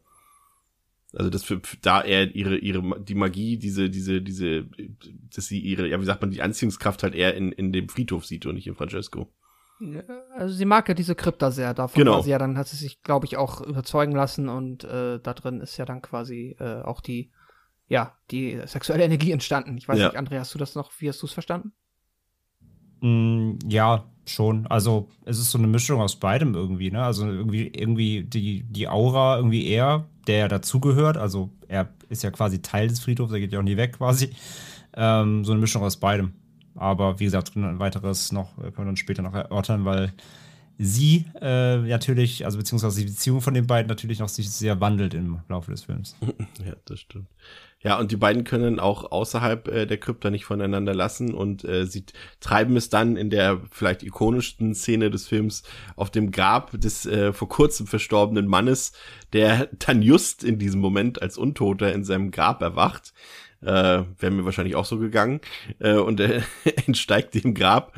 Und äh, ja, okay, so wie ich es erkläre, könnte es wirklich eine reine Comedy sein, verstehe ich schon. Aber ähm, und er steigt in seinem Grab und beißt dann äh, quasi seiner eigenen verwitweten Frau in den Arm, ehe Francesco ihm dann ein Kreuz in den Kopf rammt. Und äh, ja, das ist natürlich wirklich eine sehr ikonische Szene, muss man sagen. Vor allem, äh, also wer auch das Cover kennt, der hat so einen ungefähren Eindruck auch von der Szene, ähm, als äh, ähm, die Witwe dann auf Francesco drauf sitzt, während sie sich dort vergnügen und äh, hinter ihr quasi diese Skulptur mit diesen Engelsflügeln dort quasi ähm, mit ihr verschmilzt sozusagen und äh, sie quasi eins werden rein jetzt von der visuellen Perspektive her. Das ist schon ein sehr beeindruckendes Bild und es ist auch toll eingefangen, muss ich sagen. Äh, diese Krypta, die äh, diese Knochenkrypta, die war übrigens tatsächlich auch echt und äh, eines der Crewmitglieder hat ein paar von diesen Knochen dort irgendwie kurzzeitig entwendet vom Drehort, hat sie dann aber schleunigst wieder zurückgebracht, ähm, da er das Gefühl hatte, dass ein böser Geist ihn verfolgt aus dieser Krypta. Deswegen hat er schleunigst die Knochen wieder zurückgebracht. Fand ich noch ganz interessant. Ähm, ja, André. Ja, don't, don't fuck with the dead. No, neue Ebene, die hier in den, in den Film reinkommt, die ja auch durchaus präsent ist, die zieht sich auch durch den Film, ist halt äh, die Erotikebene, die wir jetzt so in einem Zombie-Film jetzt auch noch nicht so wahrgenommen haben, glaube ich, zuvor. Außer Also jeder hat ja in- unterschiedliche Geschmäcker, außer, sag ich mal. Außer, außer vielleicht in Erotic Nights of the Living Dead, aber das klammern wir jetzt mal aus. okay. Ähm, oh, und Return of äh, the Living Dead 3, hast du ja vorhin auch schon gesagt. Hat ja auch Stimmt, Internetserie. ja. Nein, aber natürlich hier ist es ja auch weniger, sag ich mal, Erotik oder beziehungsweise äh, auszugsweise Erotik, aber vor allem eben, sage ich ja, diese, diese äh, Romantik, die darüber, so eine, so eine morbide Romantik, die das Ganze ja die ganze Zeit mit, mit, äh, mitschwängert, so ein bisschen diese Atmosphäre und ähm, die natürlich jetzt hier in der Szene, die du auch beschrieben hast, natürlich auf dem Grab, so auch ihren dann sexuellen Höhepunkt findet natürlich. Ähm, ja, das ist, da, da fängt es halt schon an, so wunderlich zu werden. Das ist halt, äh, das ist halt so schön, finde ich. Und auch dann halt, wenn sie aus der Krypta rausgehen zu dem Grab, dann fliegen ja diese kleinen Irrlichter da rum, Ja. diese einfach so, so kleine blaue Pappbällchen, sind, die halt ein bisschen leuchten. Das, ist, das wirkt zwar ein bisschen, bisschen, bisschen albern, aber irgendwie alles das Zusammenspiel, was da passiert, ähm, das, das hat so eine seltsame Faszination. Ähm, natürlich auch, wenn sie dann da auf dem Grab äh, miteinander rummachen, ist natürlich höchst, höchst morbide, aber sie auch so sagt von wegen irgendwie so, ja, der, der war aufgeschlossen, der mag, der mag das schon. Also, Es ist halt super skurril, was da passiert und ähm, und dann ist sie, dann fühlt sie sich halt doch gestört von diesen Irrlichtern und dann muss er sie wegjagen und auch dann im Englischen irgendwie sagt, sagt er von wegen so, ähm, also beziehungsweise er, er sagt dann über- übersetzt, ähm, frei übersetzt, ähm, ihr müsst jetzt gehen, die Dame möchte heute nur die Sterne genießen und so. Das ist halt so, auch diese, die Dialoge, die sind so, so äh, fast schon so Shakespeare-artig, so fast so Theater, theaterhaft teilweise. Mhm. Und, und das, das ganze Zusammenspiel ja, sag ich ja, birgt dann so eine, so eine morbide Faszination dieser, dieser Szene, die sich natürlich dann sehr, sehr, sehr auseskaliert, bis dann eben natürlich der, äh, der Untote auftaucht und dann äh, haben wir wieder kurz dann doch das klassische Zombie-Genre, denn äh, der wird ganz schnell bissig und beißt ja dann auch die Witwe und dafür kriegt er dann eben, wie du schon sagtest, den, äh, das Kreuz in den äh, Kopf äh, ge gesteckt und ähm, kann man auch gleich mal vielleicht dann auf die weiß ich, wenn du es wenn geplant hattest, auf die Effekte auch gerne mal eingehen gleich irgendwie, weil die sind, wie ich finde, in dem Film nämlich sehr, sehr gut, ähm, weil die alle ähm, ja, auch handgemacht sind und Make-up und Effekte ähm, sind da echt ordentlich. Auch hier ist eben kein Evil Dead und kein Brain Dead natürlich. Es blättert jetzt nicht extrem rum, aber die die Momente, die da sind, sind schon relativ, auch relativ hart so. Ja. Eher kurz inszeniert, aber dann auch hart und die Masken und wenn dann eben da auch was durch, durch den Kopf getrieben wird, dann, dann sieht man das auch explizit. Also effekttechnisch finde ich den wirklich, ähm, wirklich in Ordnung. Und ähm, ja, wenn, wie soll man es, wie soll man es sagen? Ich finde halt immer, der, der Film, der löst halt immer wenn er sich dann in Horror auflöst, dann nimmt das dann aber auch ernst. In, in großen Teilen. Also es, es gibt natürlich dann so später noch andere Momente, die das Ganze ein bisschen so wieder fast schon persiflieren, aber wenn es wirklich darauf ankommt, dass der Film dann kurz Horror erzeugen will, dann schafft er das auch. Und dann stellt er auch sofort dann irgendwie was, was Komödiantisches so ein. Also wenn er wirklich in dem Moment dann auch wirklich die, die, den Fokus auf die Gewalt zum Beispiel dann legt, das mit, vor allem in Verbindung mit den Zombies natürlich, dann, dann zieht er das auch durch. Dann, äh, dann tritt er quasi komplett auf die Bremse bei allem anderen und lässt das auch kurz wirken. Das, das finde ich auch immer bei dem Film wichtig, dass er halt, und deswegen auch wieder da eben, das, die Abgrenzung, eben sowas wie Evil Dead, der dann eben ja dieses Blätter mit dem, mit dem Slapstick verbindet. Ähm, das macht halt De La Morte meiner Ansicht nach eben nicht. Und das rechne ich ihm auch an du hast ja gerade in diesem Moment, den wir auch gerade beschrieben haben, du hast es ja, man findet das als Zuschauer erstmal, okay, das ist wirklich ein bisschen ja grotesk, dass die es da gerade auf dem Grab treiben, aber man findet es auch gleichzeitig unterhaltsam und dann findet man es wiederum erst ein bisschen witzig, weil es ja auch so witzig dargestellt wird, wie denn der der verstorbene Ehemann aus dem Grab erwacht so. Und dann denkt man erst, es geht so wirklich Richtung Return of the Living Dead, okay, die beißen sich gegenseitig und jetzt muss der den umbringen und so weiter, aber dann hast du eben und das wäre jetzt quasi das nächste, aber auf einmal die Gewissheit, okay, die ist jetzt aber tot Ne? Also gerade die, er hat sich ja frisch in sie verliebt sozusagen und das ist alles frisch und neu für ihn und so weiter. Und es ist eine große Liebe gefühlt und ist auf einmal tot. Und äh, er muss ja dann auch noch feststellen, dass sie eben nicht an dem Bissen gestorben ist, äh, sondern der Gerichtsmediziner, ich glaube, was sagt er, an einem Herzinfarkt, glaube ich, oder irgendwie sowas. Ähm, hm dass das, äh, dass er quasi mehr oder weniger schuld ist jetzt daran, dass sie nicht mehr am Leben ist. Und das zeigt eben das, was du eben gesagt hast. Das ist eben, dass er von diesem grotesken humorvollen dann auch direkt ins Bitterböse, ins Ernste übergehen kann. Äh, wo ich aber ein bisschen widersprechen würde, ein bisschen, also jetzt aus meiner Perspektive, ist so ein bisschen die Dialogführung in dem Film. Denn die gefällt mir tatsächlich überhaupt nicht. Die fand ich ehrlich gesagt eher ein bisschen banal und störend. Und äh, gerade das hat wieder dafür gesorgt, dass ich nicht ähm, irgendwie connecten konnte mit den Figuren. Also auch eben nicht mit Francesco. Also der war mir, das hat sich auch über den ganzen Film nicht geändert für mich. Der war mir ehrlich gesagt egal. Und ich sehe da so ein bisschen die Schuld eher in dem Drehbuch. Ich finde die Dialoge eben eher misslungen als gelungen. Ähm, wie siehst du das, Pascal? Mm, also ich habe hier und da Probleme gehabt, äh, jetzt so richtig nachzuvollziehen. Ähm, zum Beispiel, was du eben gesagt hast, dass sie dann ja an einem Herzinfarkt gestorben ist und dann hat er Schuld. Äh, ich habe bei der, also der Geschichte und den Ereignissen und äh, wer jetzt quasi auch für was die Verantwortung trägt, äh, dieser zu folgen. Da fand ich, ähm, hat der Film das äh, stellenweise auf jeden Fall nicht so gemacht, dass es mir auf jeden Fall leicht fiel. Ich weiß auch nicht, ob da vielleicht viel über dann die Übersetzung und mhm. das, äh, die Synchronfassung verloren gegangen ist.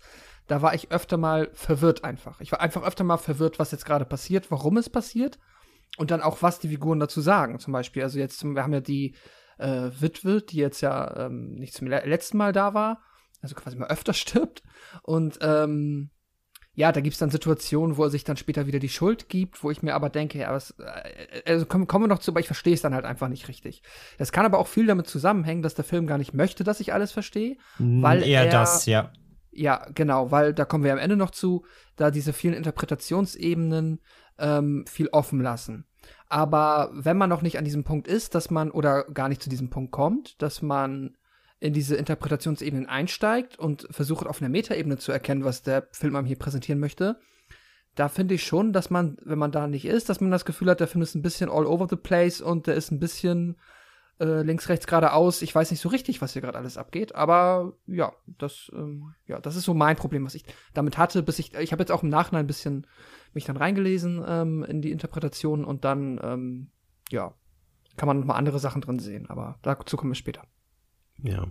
Es gibt dann wieder so einen leicht tonalen Wechsel. Äh, wir begeben uns quasi auf eine Stadtversammlung dort, äh, auf der sich die, die Gemeindevertreter dort treffen, also alle Leute, die irgendwelche wichtigen Ämter oder irgendwelche wichtigen Berufe dort ausführen, treffen. Und äh, dort ist auch Francesco anwesend und er hat eben seinen, seinen treuen Begleiter Nagi mitgebracht und äh, der verliebt sich wiederum sofort in die Tochter des Bürgermeisters, der dort auch anwesend ist äh, und er zeigt seine Liebe, indem er sich äh, über sie ergibt quasi, worauf sie hin erstmal flüchtet mit ihrem Biker-Freund dort, die beiden fahren mit dem Motorrad weg, aber ähm, das Motorrad verunglückt und ähm, die Tochter des Bürgermeisters stirbt dabei auch. Das ist wieder dann auch so eine Sache so, das äh, ja, ist das geschmacklos, ist es nicht geschmacklos? Was bedient man jetzt in diesem, in diesem Moment damit, ähm, André, wenn man zeigt, okay, sie sind verunglückt, sie könnte ja dabei jetzt auch einfach sterben, aber nein, es muss ja noch ein Auto kommen, was quasi ihren Kopf enthauptet, so. Und da denke ich mir dann wieder so, das ist ja eigentlich schon wieder fast wie ein Fansblätter-Element in dem, in dem Moment. Auch wenn es auch nur für diese ein, zwei Sekunden ist. Naja, wieso Fansblätter ist ja nicht lustig. Also. Naja, also so wie es dargestellt ist, also. stirbt. Also ich finde jetzt nicht, dass der, dass der Film ansonsten großartig Gewalt zum Selbstzweck äh, darstellt, aber in dieser Szene fand ich es doch ein bisschen befremdlich, ehrlich gesagt. Vor allem, ja, weil er ja eigentlich. Also ich, ich glaube, die Idee bestand halt, dass das dann, was dann später mit ihrem Kopf passiert, die Ja. Idee bestand und man musste sich halt irgendwie überlegen, wie sie jetzt ihren Kopf halt verliert. Und jetzt mal genau genommen ist es eh halt ein bisschen quatschig, weil wenn da halt ein Bus drüber rollt, dann wird er im Zweifelsfall einfach platt und nicht ab. aber Ja. das war von einem, aber davon mal abgesehen. Aber ich glaube, da, da war so ein bisschen zweckheilig die Mittel, so wir brauchen ihren Kopf einzeln. Wie verliert sie ihn? Ja, fährt auf ein Auto drüber. Ähm, aber trotzdem bin ich nicht, also ich, ja, schon, ich ich, ich gebe ich geb dir per se recht, aber ich würde es widersprechen, im Sinne wirklich des Fansplayer zu nennen, weil die Szene ist ja trotzdem nicht lustig. Also, dass, der, dass da halt Jugendliche verunglücken und dabei sterben, ist ja nicht witzig. Also, das, das witzig finde ich ja der ganzen Ablaufszene eigentlich überhaupt nur, dass sie angekotzt wird und sofort auf sein, auf seinem, auf sein Motorrad hinten drauf springt, ohne dass auch jemand da eine Frage zu stellt. Sie sich dann quasi mit vollgekotztem Kleid an, die- an ihren Freund da randrückt. Das ist das Einzige, was ich in der ganzen Abfolge lustig und skurril finde. Ähm, aber dass die verunglücken und wie sie verunglücken, finde ich jetzt nicht lustig. Ich hatte schon das Gefühl, dass da, also äh, ab dieser Ankot-Szene quasi, wenn Nagi da sitzt und das dann so, ja, fast schon ähm, Monty Python-mäßig überstrapaziert strapaziert wird, bis er sich dann halt äh, auf ihr erbricht und sie dann halt, du meintest es eben, dass ich, ich fand es auch gut lustig tatsächlich, wenn sie dann, dann kommt dieses Motorrad an aus dem Nichts, sie steigt auf, ähm, reden auch Sätze dann, sagen ein, zwei Sachen miteinander, die überhaupt gar keinen Sinn ergeben. Sie sagt, ja, auch schön, dass du das auch so siehst wie ich, fahren los und dann schneller Schnitt, Landstraße und dann dieser Moment, wie sie überfahren werden. Ich hatte schon das Gefühl, dass das mich in der, also dass es für den Selbstzweck des äh, humoristischen da mit drin Weil war. es auch- Zumal dann ja auch noch das besagte Pferd kommt, das einfach nur geil in die Kamera guckt. ja gut, das Pferd so- natürlich ist dann schon der Comic Relief, das stimmt, ja. Und vor allem, es Äh, ist ja, ja, auch unterlegt, unterlegt mit, mit, mit so einem Instrumental von so einem Ozzy Osbourne Song. Also das ist ja nicht irgendwie dramatisch inszeniert, das ist ja schon noch mit so einem flotten Hardrock-Track unterlegt. Äh, also ich bin da auch eher bei Pascal. Also ich weiß nicht wirklich, ob das jetzt nicht ähm, so ein bisschen als Entertainment gedacht war. Aber äh, also ich habe es als Entertainment empfunden, war aber auch entertained. Also ich fand's okay. Ja, okay, also ja, ich, ich habe das Pferd vergessen, es ist an der Stelle kommt, du hast natürlich recht. Das Pferd macht es natürlich mega lustig, ja. also spätestens ja. So, und äh, dann folgt ja eine Nacht auf dem Friedhof, in der es ziemlich wild wird, als zahlreiche äh, Tote zu den Lebenden zurückkehren und auch äh, der mit der Tochter des Bürgermeisters verunglückte Claudio, also der Bikerfreund, plötzlich mit seinem Bike aus dem Grab hervorsteigt. Also hier sollte man hier so schon, sag mal, spätestens hier könnte man als Zuschauer denken, okay, das kann ja eigentlich nicht sein. Also das ist ja Quatsch. Also der Film nimmt sich auf so einer gewissen Ebene, ich will nicht sagen, dass er sich als realistisch ansieht, aber es sind jetzt, sag ich mal, nee, ist auch Quatsch, wenn ich jetzt sage, es sind bisher keine Sachen passiert, die nicht so passieren könnten. Also Zombies sind ja nur noch nicht entdeckt worden auf dem Planeten, aber äh, ihr wisst schon, was ich meine. Also es ist noch irgendwie in so einem gewissen Rahmen, aber dass halt eben wirklich der Typ mit seinem Bike aus dem Grab hervorsteigt, das ist irgendwo, kann man nicht mehr verkaufen als Realismus innerhalb dieses Filmkosmos. Und äh, als dieser gerade äh, eine seiner Groupies dort äh, ver, ja, vernaschen will, äh, schießt Francesco einfach beide, weil es halt sein Job ist. Er wird ja dafür bezahlt, dass er sozusagen die äh, Untoten, die dort sind, äh, wieder vom Friedhof sozusagen beseitigt. Aber ich finde hier, André, hier wird es, glaube ich, wirklich, was ich eben sagte, ziemlich deutlich, dass wir zumindest mal drüber nachdenken sollten, ob das, was wir hier sehen, wirklich so auch passiert, ne, in der Welt dieses Films. Ja, also das, da wird's halt, da wird es halt langsam absurd, genau. Da wird die Skurrilität langsam auf die Spitze getrieben. Muss auch dazu sagen, finde ich auch noch nach dem Unfall jetzt quasi, nachdem wir auf dem Friedhof sind, ist halt auch einfach super hart, dass äh, auch direkt gezeigt wird, dass dieser Bus, der da mit kollidiert ist, dass, auch, dass der ja auch komplett äh, abgeschmiert ist und äh, dass ja. alle, als dass alle Pfadfinderkinder einfach auch gestorben sind, irgendwie so 30 Stück oder so. das ist halt auch mega hart. Ähm, und ja, und dass ich mit dem Biker, das ist natürlich die, die, das ist natürlich die Krönung so. Das ist natürlich das ist, das ist von mir aus die Evil Dead-Szene. Das ist die Return of the Living Dead 3-Szene. So äh, Punkrock-Zombie steigt aus dem Grab mit Motorrad, äh, springt durchs Mondlicht, ja, fliegt wie E.T. durch den Mond und, äh, und, und rast über den Friedhof und macht dann noch mit äh, seiner, ähm, mit seiner vorigen Geliebten rum. Das ist natürlich äh, absolut äh, äh, Peak Comic Relief und äh, gebe ich dir recht, so das ist der, der Punkt, wo man sich auf jeden Fall mal hinterfragen sollte, ob das alles irgendwie, ob das alles koscher ist irgendwie und ob das alles der Film eigentlich irgendwie was für eine Nase rumführen will. Und ähm, vor allem halt auch einfach, dass er sie mit erschießt. Ne? Sie ist ja nicht tot. Ja. So. Und ähm, da, da, merkst du ja auf jeden Fall auch, dass, dass, dass er, dass er, dass auch er irgendwie jetzt anders ist, dass er eine Wandlung durchgemacht hat mit den Ereignissen der letzten ein, zwei Tage. Ähm, weil er ja auch null zögert, einfach sie mitzuerschießen. Das ist ja kein Unfall irgendwie, sondern er macht sie ja wirklich absichtlich. Ähm, und ja, ab dem, ab dem Punkt musst du eigentlich wirklich jetzt äh, dein, deine Sehgewohnheit des Films noch mal hinterfragen, ja. Ja, äh, tatsächlich. Ähm, dann, ich finde, jetzt kommt eigentlich eher noch, noch mal, noch mal on top so ein bisschen Evil Dead äh, 2, 3 Flair, als äh, Nagi quasi äh, die Sehnsucht plagt und er hatte sich ja in Valentina, also die Tochter des Bürgermeisters, verliebt und ähm, er gräbt sie jetzt wieder aus, zumindest, sag ich mal, ihren enthaupteten Kopf gräbt er wieder aus, der äh, ihm dann nun in der Folgezeit hinterherläuft und das ist das pure Glück für Nagi. Alles scheint perfekt zu sein. Er setzt sie ja dann dort, dort auch noch in diesen, in diesen Fernseher rein dort. Und äh, das ist ja auch wieder quasi so, noch so eine eigene Liebesgeschichte in der Liebesgeschichte, die der Film hier so ein bisschen erzählt. Das fand ich auch tatsächlich, ja, niedlich wäre jetzt übertrieben, aber es war, das war mir sympathisch. Das war irgendwie auch süß. Ähm, und das Glück könnte eigentlich auch für Francesco da sein, denn äh, die Witwe steigt auch als Untote natürlich nochmal aus ihrem Grab aus und will sich auch direkt wieder den Gelüsten mit ihm hingeben. Ist auch eine ganz nette Szene dort. Äh, aber Nagi tötet dann die Witwe und dann stellt Francesco, glaube ich, tatsächlich erst fest, dass äh, die Witwe eben nicht äh, durch den Biss ihres Mannes gestorben ist, sondern weil er sie getötet hat, sozusagen. Und äh, ja, genau. Ist, also der Part mit, mit Nagi, das ist für mich Evil Dead Flair, auch wieder ganz klar, auch so wie, wie, wie der Kopf dann hinter ihm her, her rennt und so weiter. Das ist eben so ein bisschen diese Slapstick-Ebene, die ich meinte. Also das ist halt schon, ähm, ja, also das ist, äh, daran erkennst du halt auch die Probleme, die ich mit dieser Tonalität habe. Also es ist ja kein Geheimnis, das wisst ihr beide auch, dass sowas für mich immer ein bisschen schwierig ist, dass ich da noch emotional connecten soll. Wenn er mir einerseits eine Liebesgeschichte erzählen will, dann ist es gleich wieder irgendwie Slapstick an der nächsten, dann in der nächsten Szene kriegt jemand eine Schaufel über den Kopf und wird äh, enthauptet und danach gibt's eine Sexszene, das, das funktioniert bei mir im Kopf nicht. Du, du, hast zu, du hast zu strikte Sehgewohnheiten, merke ich. Merke. Das äh, mag ich anzuzweifeln. Weil ich auch hier wieder auf dem Kopf, wo der Kopf hinterher rennt. Ich finde, das ist kein Slapstick. Das ist einfach weird. Aber es ist ja kein, also es, es muss ja nicht direkt Slapstick sein. Ähm, das ist halt einfach schräg. Ich finde, der Film hat einfach so eine richtig, weil du weißt immer nie, was als nächstes passiert. Der, der, also der, du musst mit dem Film mit allem rechnen. Das finde ich halt so positiv daran. Der, der, der macht so viel auf und präsentiert so viel, so viel verrückte Dinge, dass wir die ganze Zeit immer in jeder Szene so, was, hä, wow, okay, hä, und jetzt? Hm?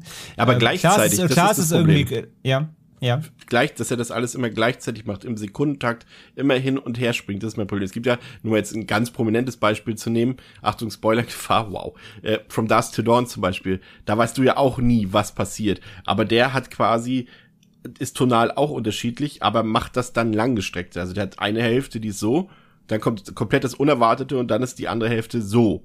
Aber hier ist es wirklich sekündlich hin und her. Ja, aber das kannst du auch nicht vergleichen halt, weil von das Nein, nein, das ist die Art und Weise, die bei mir Äh, funktioniert ich- und die hier Ja, nicht okay, funktioniert. verstanden. Ver verstanden, verstanden, okay, verstanden. Ähm, da gebe ich dir recht, genau, auch was ist natürlich was ganz anderes, deswegen sage ich auch da Vergleich nicht zu machen.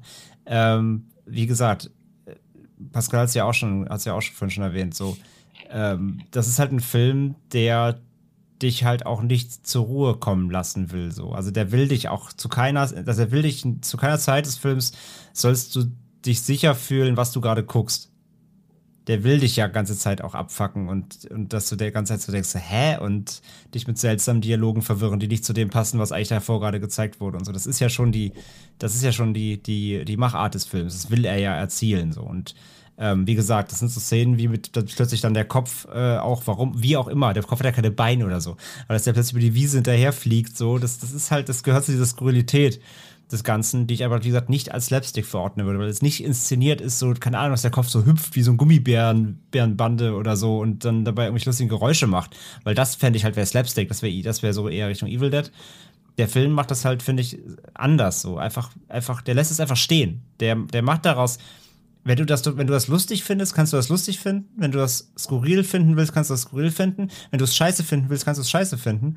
Ähm, aber der Film, finde ich, der gibt dir halt nicht vor, wie es, bei dir ankommen soll. Das, finde ich, ist der Unterschied. Wie gesagt, wenn, wenn du das wirklich auf Zwang Comedy inszenieren willst, dann kann der Kopf halt irgendwie lustige Geräusche machen dabei, dann kann der irgendwie rollen, dann kann der irgendwie was Dummes dabei sagen, aber es passiert ja nicht. Sondern es passiert halt einfach und dann kannst du halt so aufnehmen, so, ja, okay, wie, wie, fand ich, habe ich jetzt gelacht oder war ich, ab, war ich verstört, war ich einfach nur abgeturnt, so? Das, das lässt der Film quasi offen in diesen, diesen Momenten, finde ich. Mm.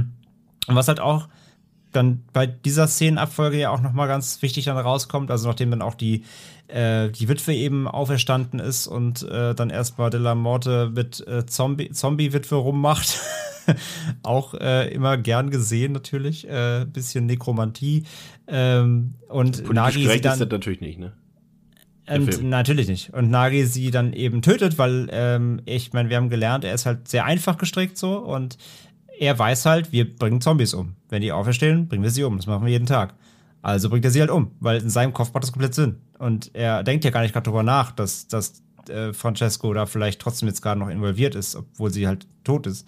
Ähm, und was ja auch in dem Moment dann auch klar wird, so, oder erstmal zumindest, mh, dass Nagi, ob seiner Einfachheit, und ich meine, es geht ja quasi, seine, seine Subplot-Story ist ja so ein bisschen, dass aufgrund seiner ähm, geistigen Behinderung und seines Aussehens und der sabbert halt und ist jetzt nicht gerade der Vorzeigetyp so, äh, den, den man auf Tinder nach rechts swiped, ähm, äh, schafft er Wow. es quasi, schafft er es quasi hier eine, eine äh, äh, Liebesbeziehung aufzubauen, die erfolgreicher ist als das, was Francesco schafft Ja. obwohl Francesco halt eigentlich ein gut aussehender, adretter Typ ist, der sich ausdrücken kann.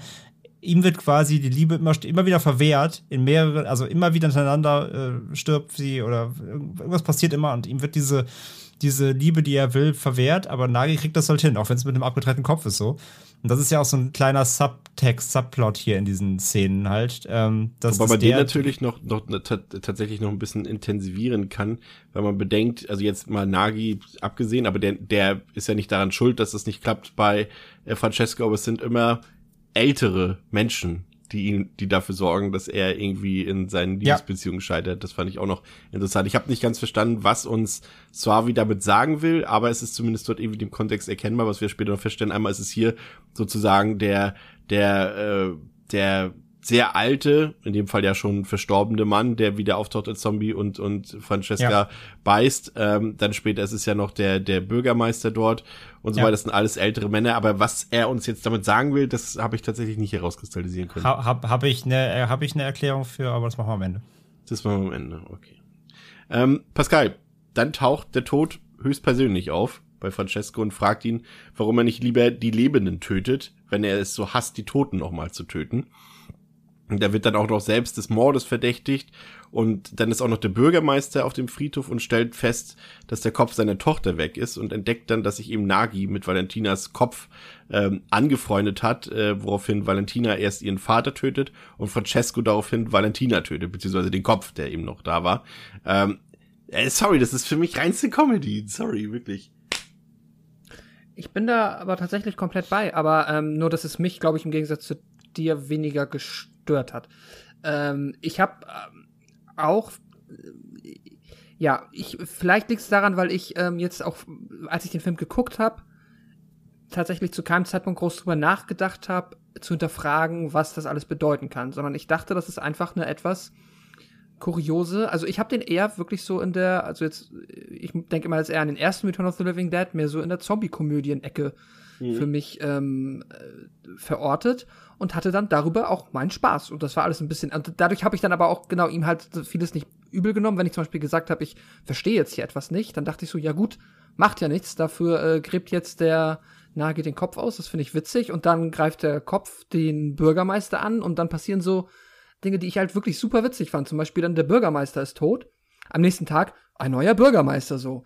Der König ist tot, lang lebe der König. Und niemand hinterfragt das. Und niemand äh, fragt auch jemals, ob Francesco irgendwas damit zu tun haben könnte. Ähm, ja, im, Geg im, Geg im Gegenteil, im Gegenteil. Dieser Kommissar, der immer vorbeikommt, der also alle Hinweise könnten auf ihn deuten. Mhm. Das stimmt, das, nimmt, das wird ja auch immer stärker im Film. Und er sagt ja immer jedes Mal, also er kommt ja nicht mal auf die Idee, irgendwie ihn zu fragen. Und immer, nein, nein, das, das, das, ne? also das, das Beste ist ja dann die, die Krankenhaus, sorry, das nehme ich jetzt kurz vorweg, aber es ist halt diese eine Krankenhausszene später, wenn es da quasi zur Schießerei kommt und der äh, Sheriff dann an ihm vorbeiläuft und sagt, Francesco, Vorsicht, hier ist ein Verrückter, der schießt Leute. Ah, du hast eine Waffe dabei. Alles gut, da kannst du dich verteidigen. Ich, ich finde halt total, dass diese Szene, ja. die hat mich total an, an den späteren American Psycho, an das Ende erinnert, dass, dass, dass äh, Bateman die ganze Zeit versucht, äh, quasi also er kann machen, was er will. Er, er, er, er schießt doch dort auf die Polizeiautos, die explodieren und so weiter und und irgendwie wird er nicht geschnappt so und so ist es irgendwie auch bei Francesco. Ich habe das Gefühl, er will geschnappt werden, gefühlt, um aus dieser Situation rauszukommen.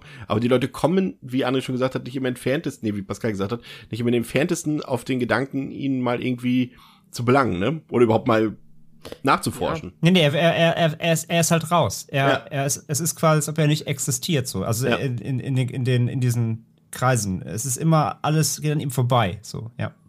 Ich habe das dann halt auf so einer die nackte Kanone-Ebene gesehen. Ich fand halt einfach immer. André denkt so, ey, so. was packen jetzt noch für Filme hier aus als Vergleich? Ich wollte gerade sagen, nein, ist ja alles gut. Ich find's immer witzig, was wir alles heute reinwerfen, ja. Ja, also es sind halt so diese skurrilen Momente, so, naja. Ich ähm, fand's aber gut und ich fand auch die, äh, ich muss aber natürlich dann trotzdem jetzt auch mal auf einer äh, ernsten Ebene war es schon süß, wenn Nagi dann da mit dem Kopf irgendwie ähm, ja angebandelt hat und die dann eigentlich heiraten wollten. Das ist schon knuffig. Das hat mich ähm, auch an die eine Szene aus Police Academy, äh, nein. ja, das machst du jetzt absichtlich. Komm, gib's doch zu. Äh, ja, nee, ich weiß gar nicht, was deine Ausgangsfrage? Nee, aber du wolltest noch was sagen, du hast mit einem Satz. Äh, nee, ich glaube gar nicht mal. Also ich hatte, also ich habe den, äh, du hast ja, ach nee, du hattest eben gesagt, dass das für dich jetzt hier wie die reinste Komödie wirkt ja. und das so habe ich es in dem Moment auch empfunden. Ähm, aber wie die gute reinste Komödie. Also das hat für mich ganz gut funktioniert. Ja, du hast es schon erwähnt, äh, es äh, gibt dann direkt einen neuen Bürgermeister, der sich ja dann auch vorstellt. Ähm, und Francesco entdeckt dann, dass die Assistentin des neuen Bürgermeisters tatsächlich exakt so aussieht wie seine äh, geliebte Witwe, die ja eigentlich jetzt äh, ja, schon wieder unter der Erde liegt. Und äh, nachts besucht dann ähm, die Assistentin vom Bürgermeister Francesco und erklärt, dass ihr das alles so bekannt vorkommt, dieser Friedhof, Francesco selbst, es kommt ihr alles vertraut vor. Aber sie offenbart ihm dann eben, äh, nachdem die beiden sich auch wieder küssen und so weiter und das eigentlich schon mal wieder die richtige Bahn gelenkt wird, sag ich mal, äh, offenbart sie ihm, dass sie nur impotente Männer lieben kann, weil ihr beim Gedanken eines penetrierenden männlichen Penis übel wird. Und äh, das, das ist wieder, sorry, also wir sind hier mitten im Braindead, Andrea, du kannst mir erzählen, was du willst. Francesco äh, kommt dann sofort auf die Idee, sich den Penis äh, entfernen lassen zu wollen. Ähm, das ist Braindead, sorry. Das ist so absurd. Das ist ja. Mit, mit dir rede ich nicht mehr. Ich, ich sag's, bei dem Slapstick äh, gebe ich recht, das habe ich tatsächlich ein bisschen falsch aus der Definition rausgeholt. Das ist jetzt nicht so, als äh, stolpern hier permanent Leute über irgendwelche Sträucher oder sowas. Aber das ist halt so, das ist halt, für mich ist das komplett die Humorebene von Braindead. Nur halt nicht mit so extremem Splatter. Aber die Art wirklich, wie hier diese Liebesgeschichte funktioniert, meinst du nicht? Wie gesagt, bin ich eher bei als, als Evil Dead, doch, doch, auf jeden Fall. Ja, und das ist, ist ja dann auch absurd. Wir sehen ja die Szene, wie er dann breitbeinig auf dem, auf diesem OP-Stuhl sitzt dort und, und der Doktor auch so, der hat, also der, der will das nicht, der will ihm den Penis sich entfernen und äh, das sieht man auch an seiner Mimik total und er verabreicht ihm stattdessen dann nur eine Substanz, ein Serum äh, mit einer Riesenspritze, die äh, ehrlich gesagt bedrohlicher aussieht als die Schere, mit der er vorher hätte seinen, seinen Penis abgeschnitten dort.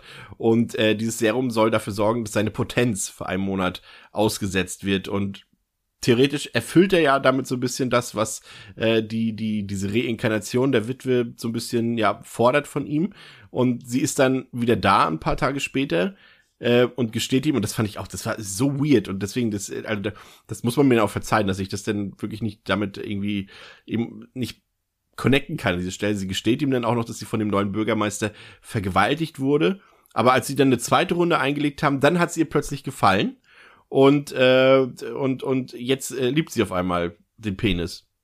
Und braucht keine impotenten Männer mehr. Sie ist jetzt geheilt und will den Bürgermeister heiraten. Das ist halt so, also es ist natürlich zum einen das, worauf wir später noch äh, zurückkommen. Äh, man ahnt hier irgendwie, dass das alles nicht, das ist nicht das reale Leben unbedingt, was hier äh, porträtiert wird. Also das musste ich auf irgendeiner Ebene abspielen. Aber auf dieser Humorebene, das hat für mich absolut nicht funktioniert. André, sorry. Und damit meine ich jetzt nicht die, die, die handwerklichen oder audiovisuellen Belange, aber so Storytelling-mäßig, das äh, war mir zu, zu verrückt tatsächlich. Ja, okay. Nee, ja, ist ja völlig legitim. Also ich, ich, das schätze ich halt, ich schätze das halt gerade an dem yeah. Film halt wirklich, weil der, weil der dich immer wieder mit solchem, mit solchem irgendwie groben Unfug überrascht, der aber irgendwie so umgesetzt ist, dass du es irgendwie nice findest. Also allein wie er bei dem Doktor ist, und der Doktor dann auch so, ja, aber jetzt hören Sie doch mal, ähm, man sagt ja hier in der Stadt, Sie sind impotent. Also, ne, äh, so, wie, was soll ich denn da überhaupt machen dann? Und er so, ja, nee, ich hab, ich hab schon, ich hab schon einen Penis. Und so, ja, aber wirklich, sind Sie sicher? Und er steht halt auf, lässt einfach die Hose runter, der Arzt ja. so, okay. okay, alles klar. Also, ich, ich gebe dir natürlich recht, natürlich ist, ist, das, ist, das, ist das lustig, aber halt, wie gesagt, es ist die Machart. Es ist für mich, ich, ich, ich lache mich dann auch nicht tot bei dem Film. Ich, ich schmunzel vielleicht mal, aber es ist halt, für mich ist das einfach mehr, wirklich mehr einfach so dieses durchgehend Skurrile. Immer dieses, der, der nächste Schritt ist noch verrückter als der davor, noch, noch seltsamer und warum macht er das jetzt? Und natürlich auch mit dem, mit dem Stuhl da, wie er da wieder liegt, irgendwie bei der Geburt. Und yeah. ähm, äh, auch mal diese, diese POV-Sicht, so wie man so seine Füße sieht, davor der Arzt am rumhantieren. Und dann auch immer, ich will kein Anästhetikum. Dann sind sie sicher, ja. Und dann Spritze rein und er schreit sich einfach die Seele aus dem Leib, weil die Spritze größer ist als sein Arm. Und äh, es ist halt, ach, das ist, natürlich ist es komplett verrückt, aber. Stell dir noch die Covid-Impfung vor. ja, wird auch direkt in den Hoden injiziert, natürlich. Ähm, es ist halt wirklich, ich, ich, ich nehme es nicht als Comedy wahr, weil das wäre, mhm. das, dafür ist es für mich nicht, nicht, nicht auf Comedy inszeniert. Es ist auf, es ist auf, es ist auf verrückt, auf, auf skurril, auf, auf entrückt inszeniert. Aber deswegen ist, ist das Comedy zu nennen, finde find ich auch wieder halt, wie gesagt, spiegelt den falschen Film wieder. Ich, ich verstehe, dass du es so siehst, dass man es so auffassen kann, aber ich finde nicht, dass es so inszeniert ist, dass es darauf abzielt, jetzt den Zuschauer wirklich zum, zum, auf, zum Schenkelklopfen zu bringen. Es ist einfach skurril, es ist verrückt. Deswegen, ich gebe dir recht, so, wenn Vergleich dann dieser Humorart, dann wäre ich auch bei, bei Braindead so. Von diesem eher nüchternen Humor, aber der eben wirklich sehr in dieser Welt sehr, sehr albern und, und schräg wirkt. Also ich, ich verstehe die Szenen als einzelnes finde ich auch nicht schlecht. Also die funktionieren durchaus auch für mich. Nur halt wirklich im Gesamtkontext des Filmes nicht. Ich will jetzt nicht, nicht gleich ja, ausrasten, ja. wenn ich jetzt den Film Superbad noch hier reinbringe. okay. Aber der hat zum Beispiel, äh, ich finde, weil, weil ich habe, ich lag jetzt hier auch bei diesen Szenen beim Doktor oder so, oder mit, mit Nagi und dem Kopf lag ich jetzt auch nicht hier auf der Couch und habe mir vor Lachen, habe ich rumgebrüllt oder so. Es ist eher so auf diese Schmunzelebene. Und so ist, funktioniert auch super, super bad für mich. Ähm, der hat zum Beispiel auch keine richtigen Kracher. Der hat so eine durchgängige Ebene, wo du weißt, das hier ist Comedy, das ist sehr gute Comedy, aber ich lieg nicht unterm Tisch vor Lachen. Aber er zieht das von der ersten bis zur letzten Sekunde durch. Und wenn der Film das hier auch gemacht hätte, ähm, für mich würde er besser funktionieren. Aber er hat immer dieses, was du ja auch sagst. Er hat immer diesen ernsten Ansatz. Er will uns was erzählen. Er will uns zeigen, das hier ist eine Metapher und das steht für eine ernsthafte Botschaft. Und er hat auch ja auch düstere, ernste Themen. Aber diese Kombination aus beiden, das irgendwie ging für mich nicht so ganz auf. Aber die einzelnen mhm. Szenen, die sind cool, ohne Frage. Die sind ja auch, also da, da schmunzelt man auch. Aber wenn dann eben irgendwie zehn Sekunden vorher, also die, allein diese Szene, das, das, das passt für mich da nicht. Sie sagt, ja, der Bürgermeister hat mich vergewaltigt und ja, aber die zweite Runde war gut dann so und das, das connectet nicht jetzt für mich. Und das ist jetzt nicht wegen dieser sexuellen Gewalt, die dort angedeutet wird, aber das ist einfach so ein ernstes Thema und das wird ins Lächerliche gezogen innerhalb von einer Sekunde und das geht bei mir halt generell ja nicht so auf. Aber das macht, heißt ja nicht, dass der Film das dann schlecht macht automatisch. Das ist ja nicht der mhm. Fall. Pascal. also erstmal ist Superbad voller Kracher. äh, nee, aber. Fünf Sterne. Ähm, ja, definitiv. Ähm, ja, also ich, ich habe auch so. Es ist äh, tatsächlich fällt es mir super schwer, dem Film hier an irgendeiner Stelle irgendwie etwas anzukreiden oder jetzt aber auch wirklich positiv hervorzuheben, weil mich der Film halt tatsächlich ein bisschen verwirrt zurückgelassen hat. Ähm, und zum Beispiel sehe ich auch, meiner Meinung nach, ich habe so eine gewisse Episodenhaftigkeit in dem Film irgendwie mhm. verstanden. Also es hat sich immer angefühlt, als würden wir hier so kleine Episoden aus dieser, ja, dieser Welt des Francescos erleben. Und es gibt halt nicht diesen filmübergreifenden Storyplot von A bis Z, so, da ist dann höchstens die wiederkehrende Figur der Witwe, halt der von Anna Falschi gespielten, ähm, ja, die quasi ja hier in drei verschiedenen Rollen auftaucht drin. Aber ansonsten hatte ich schon immer das Gefühl, dass das sich alles sehr, das meinte ich eben mit all over the place, also sich ja, nicht äh, stringent anfühlt. Und das ist mit Sicherheit gewollt. Und es ist ja auch wahrscheinlich genau das, was André meint. Der Film versucht ja dieses entrückte, konfuse dir quasi entgegenzuwerfen, dass du halt nie wirklich äh, ahnen kannst, was in der nächsten Sekunde passiert aber die einzige Art und Weise, wie ich das dann als äh, irgendwie verarbeiten konnte in dem Moment, bei der Erstsichtung, ich kann mir gut durchaus vorstellen, dass ich das auch, wenn ich den Film jetzt nochmal gucke, mit mehr Hintergrundwissen, dass ich den sehr anders sehen werde. Aber in der Erstsichtung konnte ich das nur als mh, hm, ein bisschen konfuse, mich zum Teil verwirrende Zombie-Komödie verarbeiten. So habe ich den Film dann irgendwie ähm, aufgefasst. Vielleicht hätte ich, wenn ich schon ein bisschen vorher irgendwie nochmal die Idee gehabt hätte, dass sich hier auch was mit ähm, dass das alles äh, vielleicht eine tiefere Bedeutung haben könnte. Dann hätte ich vielleicht auch, ja, schneller noch mal auf anderen Ebenen versucht, die, oder unterbewusst angefangen, diesen Film zu gucken. Aber so war ich, ja, mal so ein bisschen, also da hat mich schon immer überrascht, aber ich habe, ja, trotzdem fiel es mir dann irgendwie schwer, den als einstringenten Film wahrzunehmen. Mir so eine konfuse, episodenhaftige, ja, ich bin jetzt wieder schon fast bei Monty Python Art, äh, Monty Python-eske schräge Komödie, wo ich auch immer nicht weiß, was passiert als nächstes. Jetzt kommt ein Alien, okay, cool, und nimmt irgendwie äh, Brian mit. So, so sowas hätte ich ja, hätte mich auch nicht überrascht, wenn auf einmal Aliens auftauchen. Ja, stattdessen taucht äh, erneut eine Frau auf, die aussieht äh, wie die Witwe, also wie Francescos äh, so heißgeliebte Frau. Und die beiden treiben es auch miteinander, aber scheinbar hat die Medizin nicht so ganz gewirkt, würde ich mal behaupten. Äh, das ist dann auch in einem äh, ja aufgeladenen Dialog dort zu erkennen. Ähm, das, äh, ich weiß gar nicht mehr, was, was sagt sie, ne? Zu ihm, er, er will, glaube ich, noch eine Runde einigen und sie meinte irgendwie, ja, du hattest doch schon drei Orgasmen. Und er so, ja, aber einer war gefaked irgendwie. er sagt, sagt zwei, der dritte war fake. Ja, genau. Und äh, Francesco muss dann aber feststellen, dass diese dritte Manifestation seiner heißgeliebten Frau eine Prostituierte ist und äh, frustriert zündet er dann das ganze Bordell an ähm, aber verdächtig dafür wird natürlich wieder mal nicht er, sondern Franco, also sein eigentlich bester Freund, der irgendwie äh, seine Familie auch jetzt umgebracht hat und einen Suizidversuch gestartet hat und äh, deshalb im Krankenhaus liegt. Und äh, Francesco besucht ihn dort auch in diesem Krankenhaus und äh, dann wird's ganz wild. Francesco erschießt, erschießt erst eine Nonne, dann einen Arzt und eine Krankenschwester, glaube ich, war es noch am Ende. Aber er kommt wieder mit allem davon, André.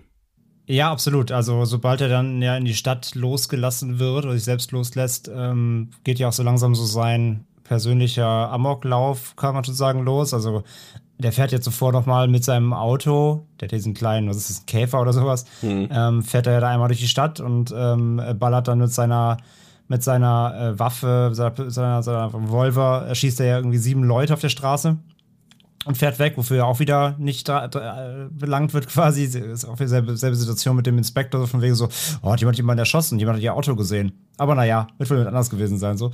Ähm, und dann, äh, ja, wie gesagt, sucht er ja diese, diese Frau auf, mit der er es anbandelt. Und er, er checkt ja auch viel, viel, viel zu spät checkt er ja auch, dass es eine Prostituierte Ja. ist. Also ist ja eigentlich super klar und er Ja. rafft's halt nicht. Und dann schläft er ja auch mit ihr und danach, ähm, danach will er sie irgendwie an den Kühlschrank.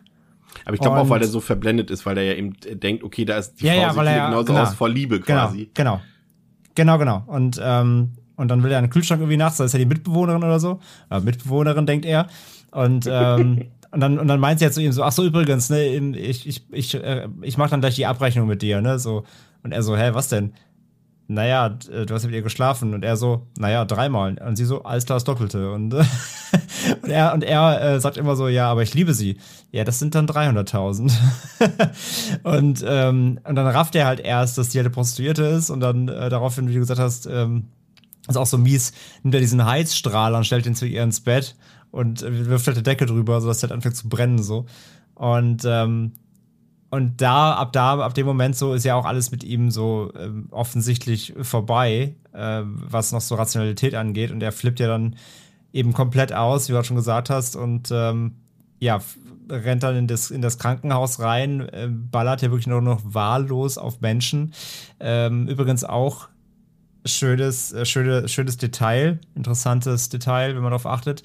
Ähm, bis auf das kommt wirklich am ganz am Ende, ohne jetzt was vorwegzunehmen, aber gleich, aber bis auf ganz, ganz am Ende ähm, muss Francesco auch nie seinen Revolver nachladen, falls euch das mal aufgefallen ist. Ja, das stimmt. Also, ähm, das ist auch wieder so eine Ebene im Film, die so ein bisschen auf dieses, ja, dass es nicht weltlich irgendwie ist, anspielt. Ähm, er muss halt, egal wie viele Zombies er erschießt, ich meine, das sind ja auch dann, haben wir schon, schon gesagt, ne, wenn dann die ganzen, diese ganzen Scouts da ähm, sterben, die ganzen Kinder in dem Bus, die stehen ja auch alle wieder auf, ne? Ist ja auch immer, immer wieder kommen ja dann diese, dieses, äh, diese, diese Pfadfinder da bei ihm da in, in die Bude ra- gerannt und so. Und egal wie viele da ankommen, man sieht ja einmal so von außen so einen Schuss auf dem Friedhof, wo so, keine Ahnung, 30 Zombies ankommen. Man hört ihn die ganze Zeit halt nur ballern. Ähm, er muss halt nie diesen Revolver, der sechs Schuss haben sollte, nachladen. Das ist auch wieder so eben so ein, so ein Anhaltspunkt dafür, dass es alles irgendwie, irgendwie nicht, nicht, nicht richtig ist, nicht real ist. Und äh, ja, und jetzt hier in diesem Kli- Klimax dann da im, im, äh, im Krankenhaus ist, wird das ja auf die Spitze getrieben. Auch hier rennt er halt durchs Treppenhaus, er schießt die Leute, muss nie nachladen, ähm, den, den Unlimited Revolver am Start. Und ähm, ja, und äh, dann äh, trifft er ja dann eben in diesem Raum auf diesen ähm, Franco, mit dem er mal telefoniert hat. Pascal, wie fandst du die Sequenzen? Ja, gut. Also jetzt tatsächlich, ähm, ja, im Krankenhaus äh, bei dem Franco. Ja, also äh, äh, was ich auch wirklich, also da, ich, vielleicht fast die witzigste Szene tatsächlich, dieser Dialog zwischen äh, Francesco und der Freundin von der dritten Inkarnation von Anna Falci, wenn, äh, ja, was André gerade eben schon meinte, wenn er dann sagt, äh, sie sagt irgendwie 100.000 Lira und dann sagt er, oh, sie hat gesagt, sie liebt mich. Oh, 150.000 Lira. Das war schon ganz gut. Ich mag's, dass du sie Ähm, Freundin nennst. Die, äh, ja, die, die Freundin von der Prostituierten. Ja, man, die sag ich ja, ich mag's, dass du sie Freundin, ist sie nicht die Zuhälterin? Ach so. Ja, Äh, ja, das ist mit Sicherheit eine. vielleicht sind sie auch äh, gute Freunde. Eine, ja, Also, wir können, also, wir können gerne demnächst mal auf Verräter mal nachfragen, ob alle, äh, nee, aber, wow. ja, können ob wir das machen. Freundinnen oder Freunde Äh, sind. Ich, wie, hallo, wir machen eine Umfrage für, äh, für einen Filmpodcast. Sind sie befreundet? Genau. Und dann siehst du einfach nur, siehst du einfach nur, wie von rechts so ein zwei Meter Türsteher kommt, die einfach eine reinhauen. Ich habe gehört, sie wollen Ah, befreundet ähm, sein. Nein, okay, ja, bitte. Alles gut. Ansonsten, ja, hat mir das so auch gut gefallen. Es ist, ich tue mich wirklich schwer mit dem Film. Also ich kann, wie hat's mir gefallen, dass er dann durch die Stadt gelaufen ist und die alle erschossen hat? Ja, es war okay. Ich habe halt nicht wirklich verstanden, wieso er jetzt auf diesen Trip kommt. So, weil klar, der Tod hat's ihm erzählt. Ja, war so. Und dann, äh, was dann wieder wirklich ganz cool war, um halt zu verstehen, dass er halt jetzt wirklich komplett, ähm, ja, ihm alles egal ist, ist halt dann, wenn er dann am Bett sitzt und nach und nach äh, die Krankenschwestern und Ärzte in den Raum kommen und er die halt innerhalb mal von fünf Sekunden erschießt, komplett gleichgültig und dann diesen, ja, inneren Monolog mit, ähm, der ist ja gar nicht inner, aber wenn er sich da halt mit dem im Koma befindlichen Franco unterhält. Das ist ähm, dann irgendwie schon nochmal ein Highlight. Und dann halt, ich hab, wir hatten eben die Szene, ich habe sie schon quasi vorweggenommen, wenn er dann das Krankenhaus verlässt und dann nochmal der Marschall, der Straniero, da an ihm vorbeigeht Ja. und sagt so, sei bloß vorsichtig. Ah, gut, du hast eine Waffe, dann ist ja alles gut. Ähm, ja, das ist dann halt wieder irgendwie witzig so. Aber ja, that's it für mich. Das war gut, aber ich habe in dem Moment halt auch nicht mehr drin gesehen. Ja, und für diejenigen, ähm, die hier noch einen straight erzählten Film gesehen haben, äh, kommt dann spätestens die Erleuchtung, okay, irgendwas ist hier faul. Äh, Francesco will mit Nagi nun aus Buffalora endlich ausbrechen und tatsächlich schaffen die beiden es auch. Äh, wir erfahren ja dann auch, dass, dass, dass die beiden noch nie außerhalb von Buffalora waren. Ähm, aber bei einer Vollbremse mit dem Auto verletzt sich Nagi dann und, und kollabiert auch auf der Straße.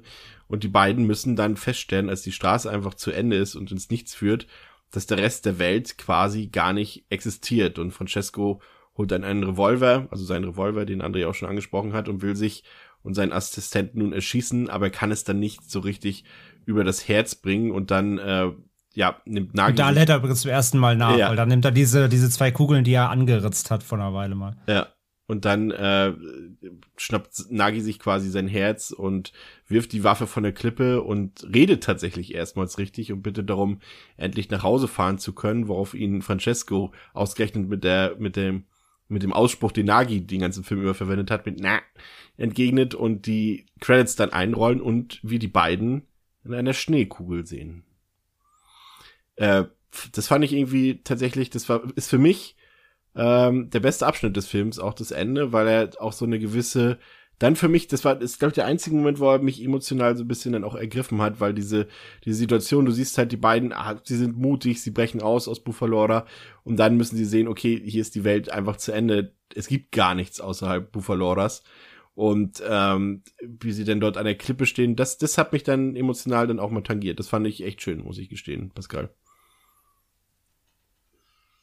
Ja, das, ich mochte das auch. Ich glaube, da, also das ist jetzt vielleicht schon ein bisschen nitpicky, aber das Einzige, wo ich dann so ein bisschen, Anführungszeichen, ja, enttäuscht war, war, ich meine, er sagt dann ja quasi, ach, die Welt ist hier zu Ende. Aber da hätte ich jetzt, äh, weiß ich nicht, das hätte man irgendwie vielleicht noch visuell noch ein bisschen eindrücklicher verpacken können. Vor allem, man sieht dann immer von hinten, wie sie quasi aufs Ende der Welt gucken. Und dahinter sind aber noch Berge.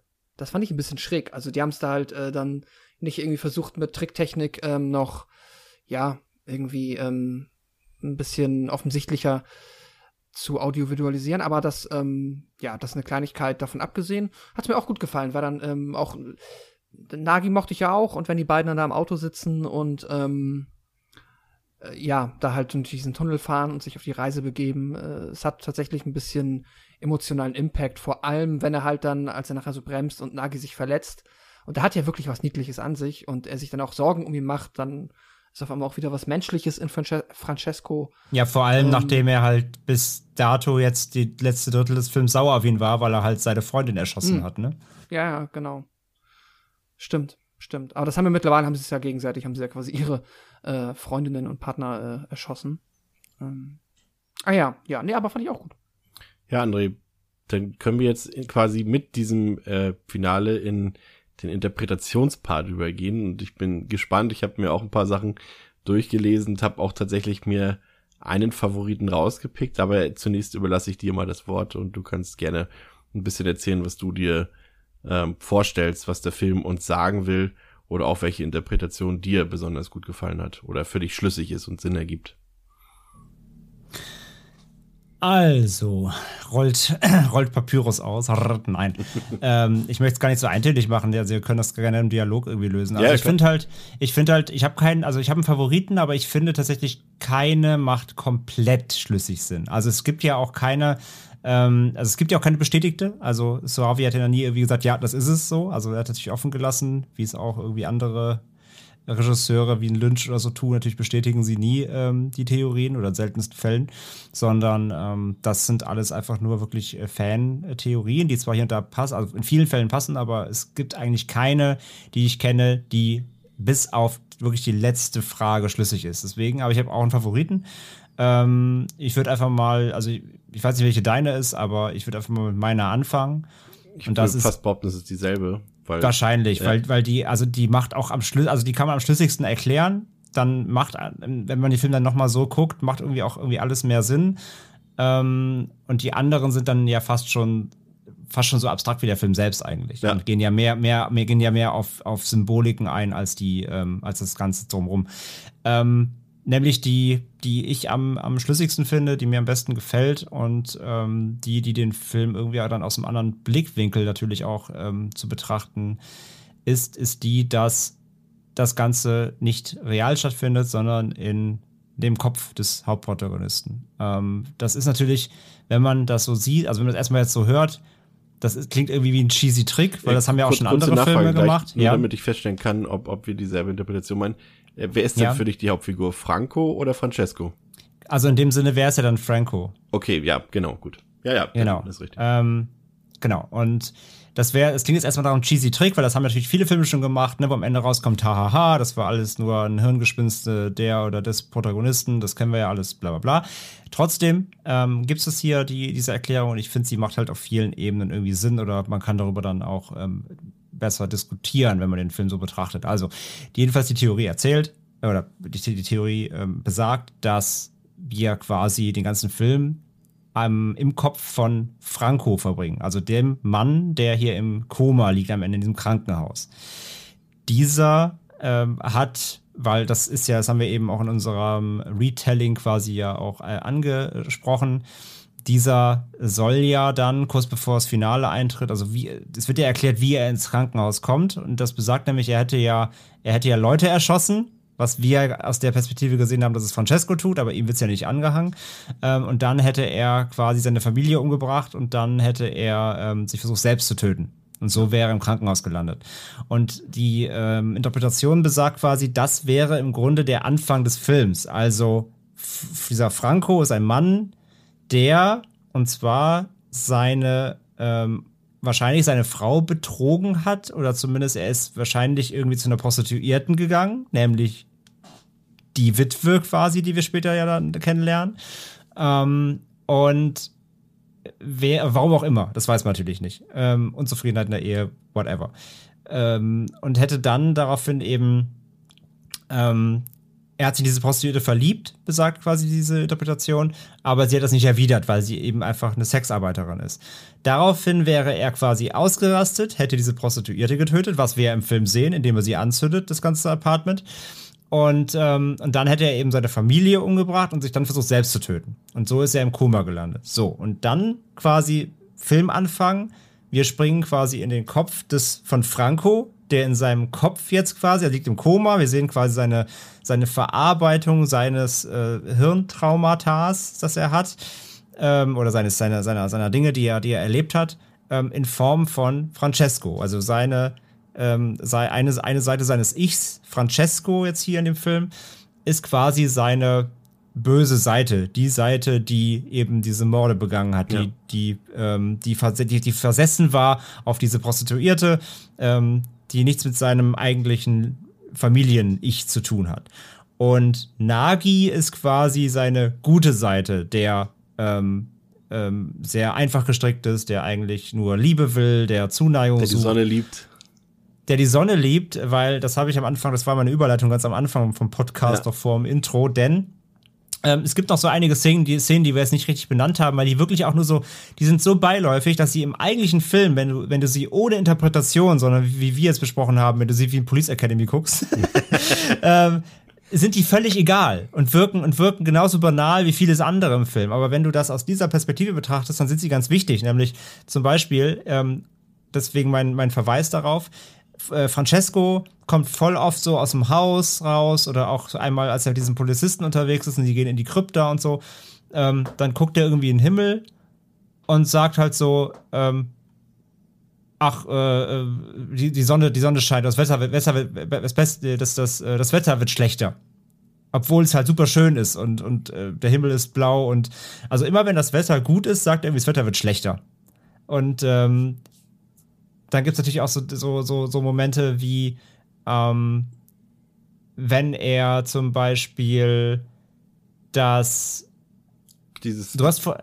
Ja. Dieses Puzzle. Er, also es ist, er hat ja quasi so ein bisschen. Genau. Also du hast es die ganze Zeit das Gefühl, um dich mal kurz zu entlasten für ein paar Sekunden, äh, dass, dass, ja, ja, dass Nagi quasi, ähm, das ist ja so ein bisschen, also der Grundkern des Films ist ja einfach das, das Verständnis des Todes sozusagen. Und Nagi ist ja quasi in dem Fall äh, die Position im Film, die versteht, was der Tod ist und die den Tod auch akzeptiert, was Francesco eben nicht tut. Und äh, Nagi, das kann man zum Beispiel daran, dass er dieses, dieses Puzzle mit diesem Schädel zum Beispiel, was ja Dieses Schädel, genau. steht da für den toten Kopf, ne? Tot. So, und Nagi, obwohl er ja eigentlich, wie wir wissen, geistig nicht auf der Höhe ist, schafft das äh, Rätsel mit Leichtigkeit zu lösen. Francesco aber wiederum nicht, weil er diese, diese Metapher für den Tod nicht akzeptieren kann. Und ähm, Ja, und er sagt, er sagt ihm ja auch immer, ne, diesen Totenkopf zusammenzusetzen, Ja. ist das Schwerste, was es gibt und so. Und Nagi immer so, ja, okay, habe ich schon, also sagt er ihm natürlich nicht, Ja. kann er ja nicht sagen, aber er schafft es halt ohne Probleme, genau. Und er versucht ihm ja auch immer dieses, dieses Telefonbuch äh, äh, wegzunehmen, ähm, äh, indem er quasi die Toten dort immer rausstreicht und so weiter. Und du erkennst es halt auch daran, dass alle Leute, die im Film wiederkehren als Untote, sozusagen alles Leute sind, die den Tod nicht verstehen oder akzeptieren wollen. Zum Beispiel eben der Bürgermeister, der von seiner Tochter dort äh, gebissen wird, weil er nämlich den Tod äh, seiner Tochter nicht in dem Sinn akzeptiert, er will ihn sogar ausbeuten, um einfach das als für seine Wahlkampagne zu benutzen. Hier ist der arme Bürgermeister. Genau, er, er will sie ja, er will sie ja noch mal ausgraben. Genau. Ne? genau. und und äh, das Mädchen, das nicht akzeptieren will, dass der dieser Biker-Typ dort, dass Claudio äh, tot ist und und sie dann extra noch ihn äh, zum Friedhof geht, um herauszufinden, ob er sie liebt oder nicht. Und ähm, die die die Witwe sozusagen, die dann von ihrem Ehemann äh, gebissen wird, weil sie Sex dort auf dem Grab hatte und so weiter. Und äh, Francesco ja selbst auch, der eben von, von, von seiner toten Freundin dort gebissen wird. Also es sind alles Figuren, die irgendwie diesen Tod nicht verarbeiten können, ihn nicht verstehen oder nicht akzeptieren wollen. Und, äh, aus, und das jetzt kommt ja der Punkt, den du vorhin gesagt hast. Und ausgerechnet Nagi ist der Einzige, der eben so eine sinnvolle Beziehung führen kann äh, mit diesem Zombie-Kopf, weil er es versteht. Er kann den Tod akzeptieren. Ja, ja, genau. Also das, das alles auf jeden Fall. Dann kommen da halt noch äh, andere Sachen dazu, wie zum Beispiel, wir hatten das ja schon angesprochen, dass, ähm, dass immer alte Männer ihm seine, seine Witwe wegnehmen. Und das kann man auch so ein bisschen interpretieren. Das ist natürlich, also ist natürlich auch viel Spekulation natürlich, aber das hat, kann ein bisschen was zu tun haben mit ähm, auch der Prostituierten, die er da geliebt hat. Denn das ist ja nun mal so, wer geht meistens zu Prostituierten? Eher alte Männer, Familienväter oder eben Männer, die vielleicht Frauen verloren haben, jetzt niemanden mehr haben. Äh, das kann auch eine Metapher dafür sein, dass quasi, er war ja sauer, dass quasi Prostituierte andere Männer hatten. Das sind ja meist äl ältere, äh, meistens ältere Männer. Und auch das kann eine Metapher eben darauf sein, dass immer alte Männer ihr die Frau wegnehmen. Und, und vor allem natürlich auch, dass natürlich, das ist ja nun mal ein Fakt, ähm, es wird ja niemand jünger, umso älter ein Mensch wird, umso näher kommt er, wenn jetzt nichts anderes passiert durch Krankheiten oder Unfälle, kommt er dem Tod. Das Ja. heißt, umso älter die Männer sind, die ihn immer seine, seine, seine Liebe dort wegnehmen, die, die sind quasi dichter am Tod dran und was wiederum Ja. seine Angst vor dem Tod oder die nicht die Akzeptanz Auch nochmal äh, des bestärkt. Todes Ja. genau nochmal Ja. verstärkt. Das ist auf jeden Fall auch. Wir hatten ja äh, auch das, wir hatten ja auch das, das Buch eben. Es gibt ja dann die, die Szene, in, den, in der wo Nagi das Buch halt ja auf so einen, auf so einen, ähm, auf so einen Feuerhaufen wirft, das er mit verbrennt. Und da rastet er ja auch vollkommen aus, ne? Und dann entsteht ja auch aus diesem, aus diesen Flammen entsteht ja der Tod. Wo er Ja. den ja so sieht, ne? Als, als Skelettkopf, der auch dann zu ihm spricht. Und der ist ja richtig sauer, dass er dieses, dieses, äh, dass er dieses Totenbuch da quasi verbrennt. Ähm, weil, weil Nagi will ja, seine gute Seite will ja, dass er quasi den Tod akzeptiert und diesen Namen vergisst und hör auf, dich mit den Toten zu beschäftigen, so quasi. Oder hör auf, hör auf, dir, dir da so Gedanken drüber zu machen und die da auszustreichen. Und er will das ja quasi so als, als Erlösung so, ne? Vergiss das Buch, verbrennst. Der, der rast ja komplett aus, der, der Francesco in dem Moment. Und auch das ist halt wieder so eine, so- soll eine Metapher dafür sein, dass er diesen Tod einfach, äh, dass er das nicht, dass er das nicht wahrhaben einfach will, ne? Auch eine super Szene, du hast ja vorhin auch angesprochen, wo am Anfang die Sexszene ist, wo sie Ja. auf dem Grab da, ne? Und dann, wo sie, ähm, wo die Witwe ähm, dann so in der Reiterposition auf ihm sitzt und du hast dann die Flügel ja quasi von dieser Statue im Hintergrund. Das gleiche Bild hast du ja am Ende des Films nochmal mit Francesco auch. Nämlich, wo er mit dem Tod redet. Dann hast du einen Gegenshot, wo dann Francesco da steht und der hat ja vorher, kommt er auf den Friedhof und schießt diesen Engelsstatuen die Flügel ab. Und dann hast du ihn nämlich, dann äh, steht er da und dann hat er nämlich diese zwei Flügel, die auf, da hinten so liegen, ähm, als, als, als, ähm, als Flügel. Und da gab es auch dann so Spekulationen, ob das irgendwie darstellen soll, so quasi der, der Wechsel, so am Anfang war sie so die, ähm, ja, die unbe Unberührte irgendwie und dann geht es quasi auf ihn über. Also es gibt da so viele, für jedes Bild irgendwie im Film gibt es Interpretation.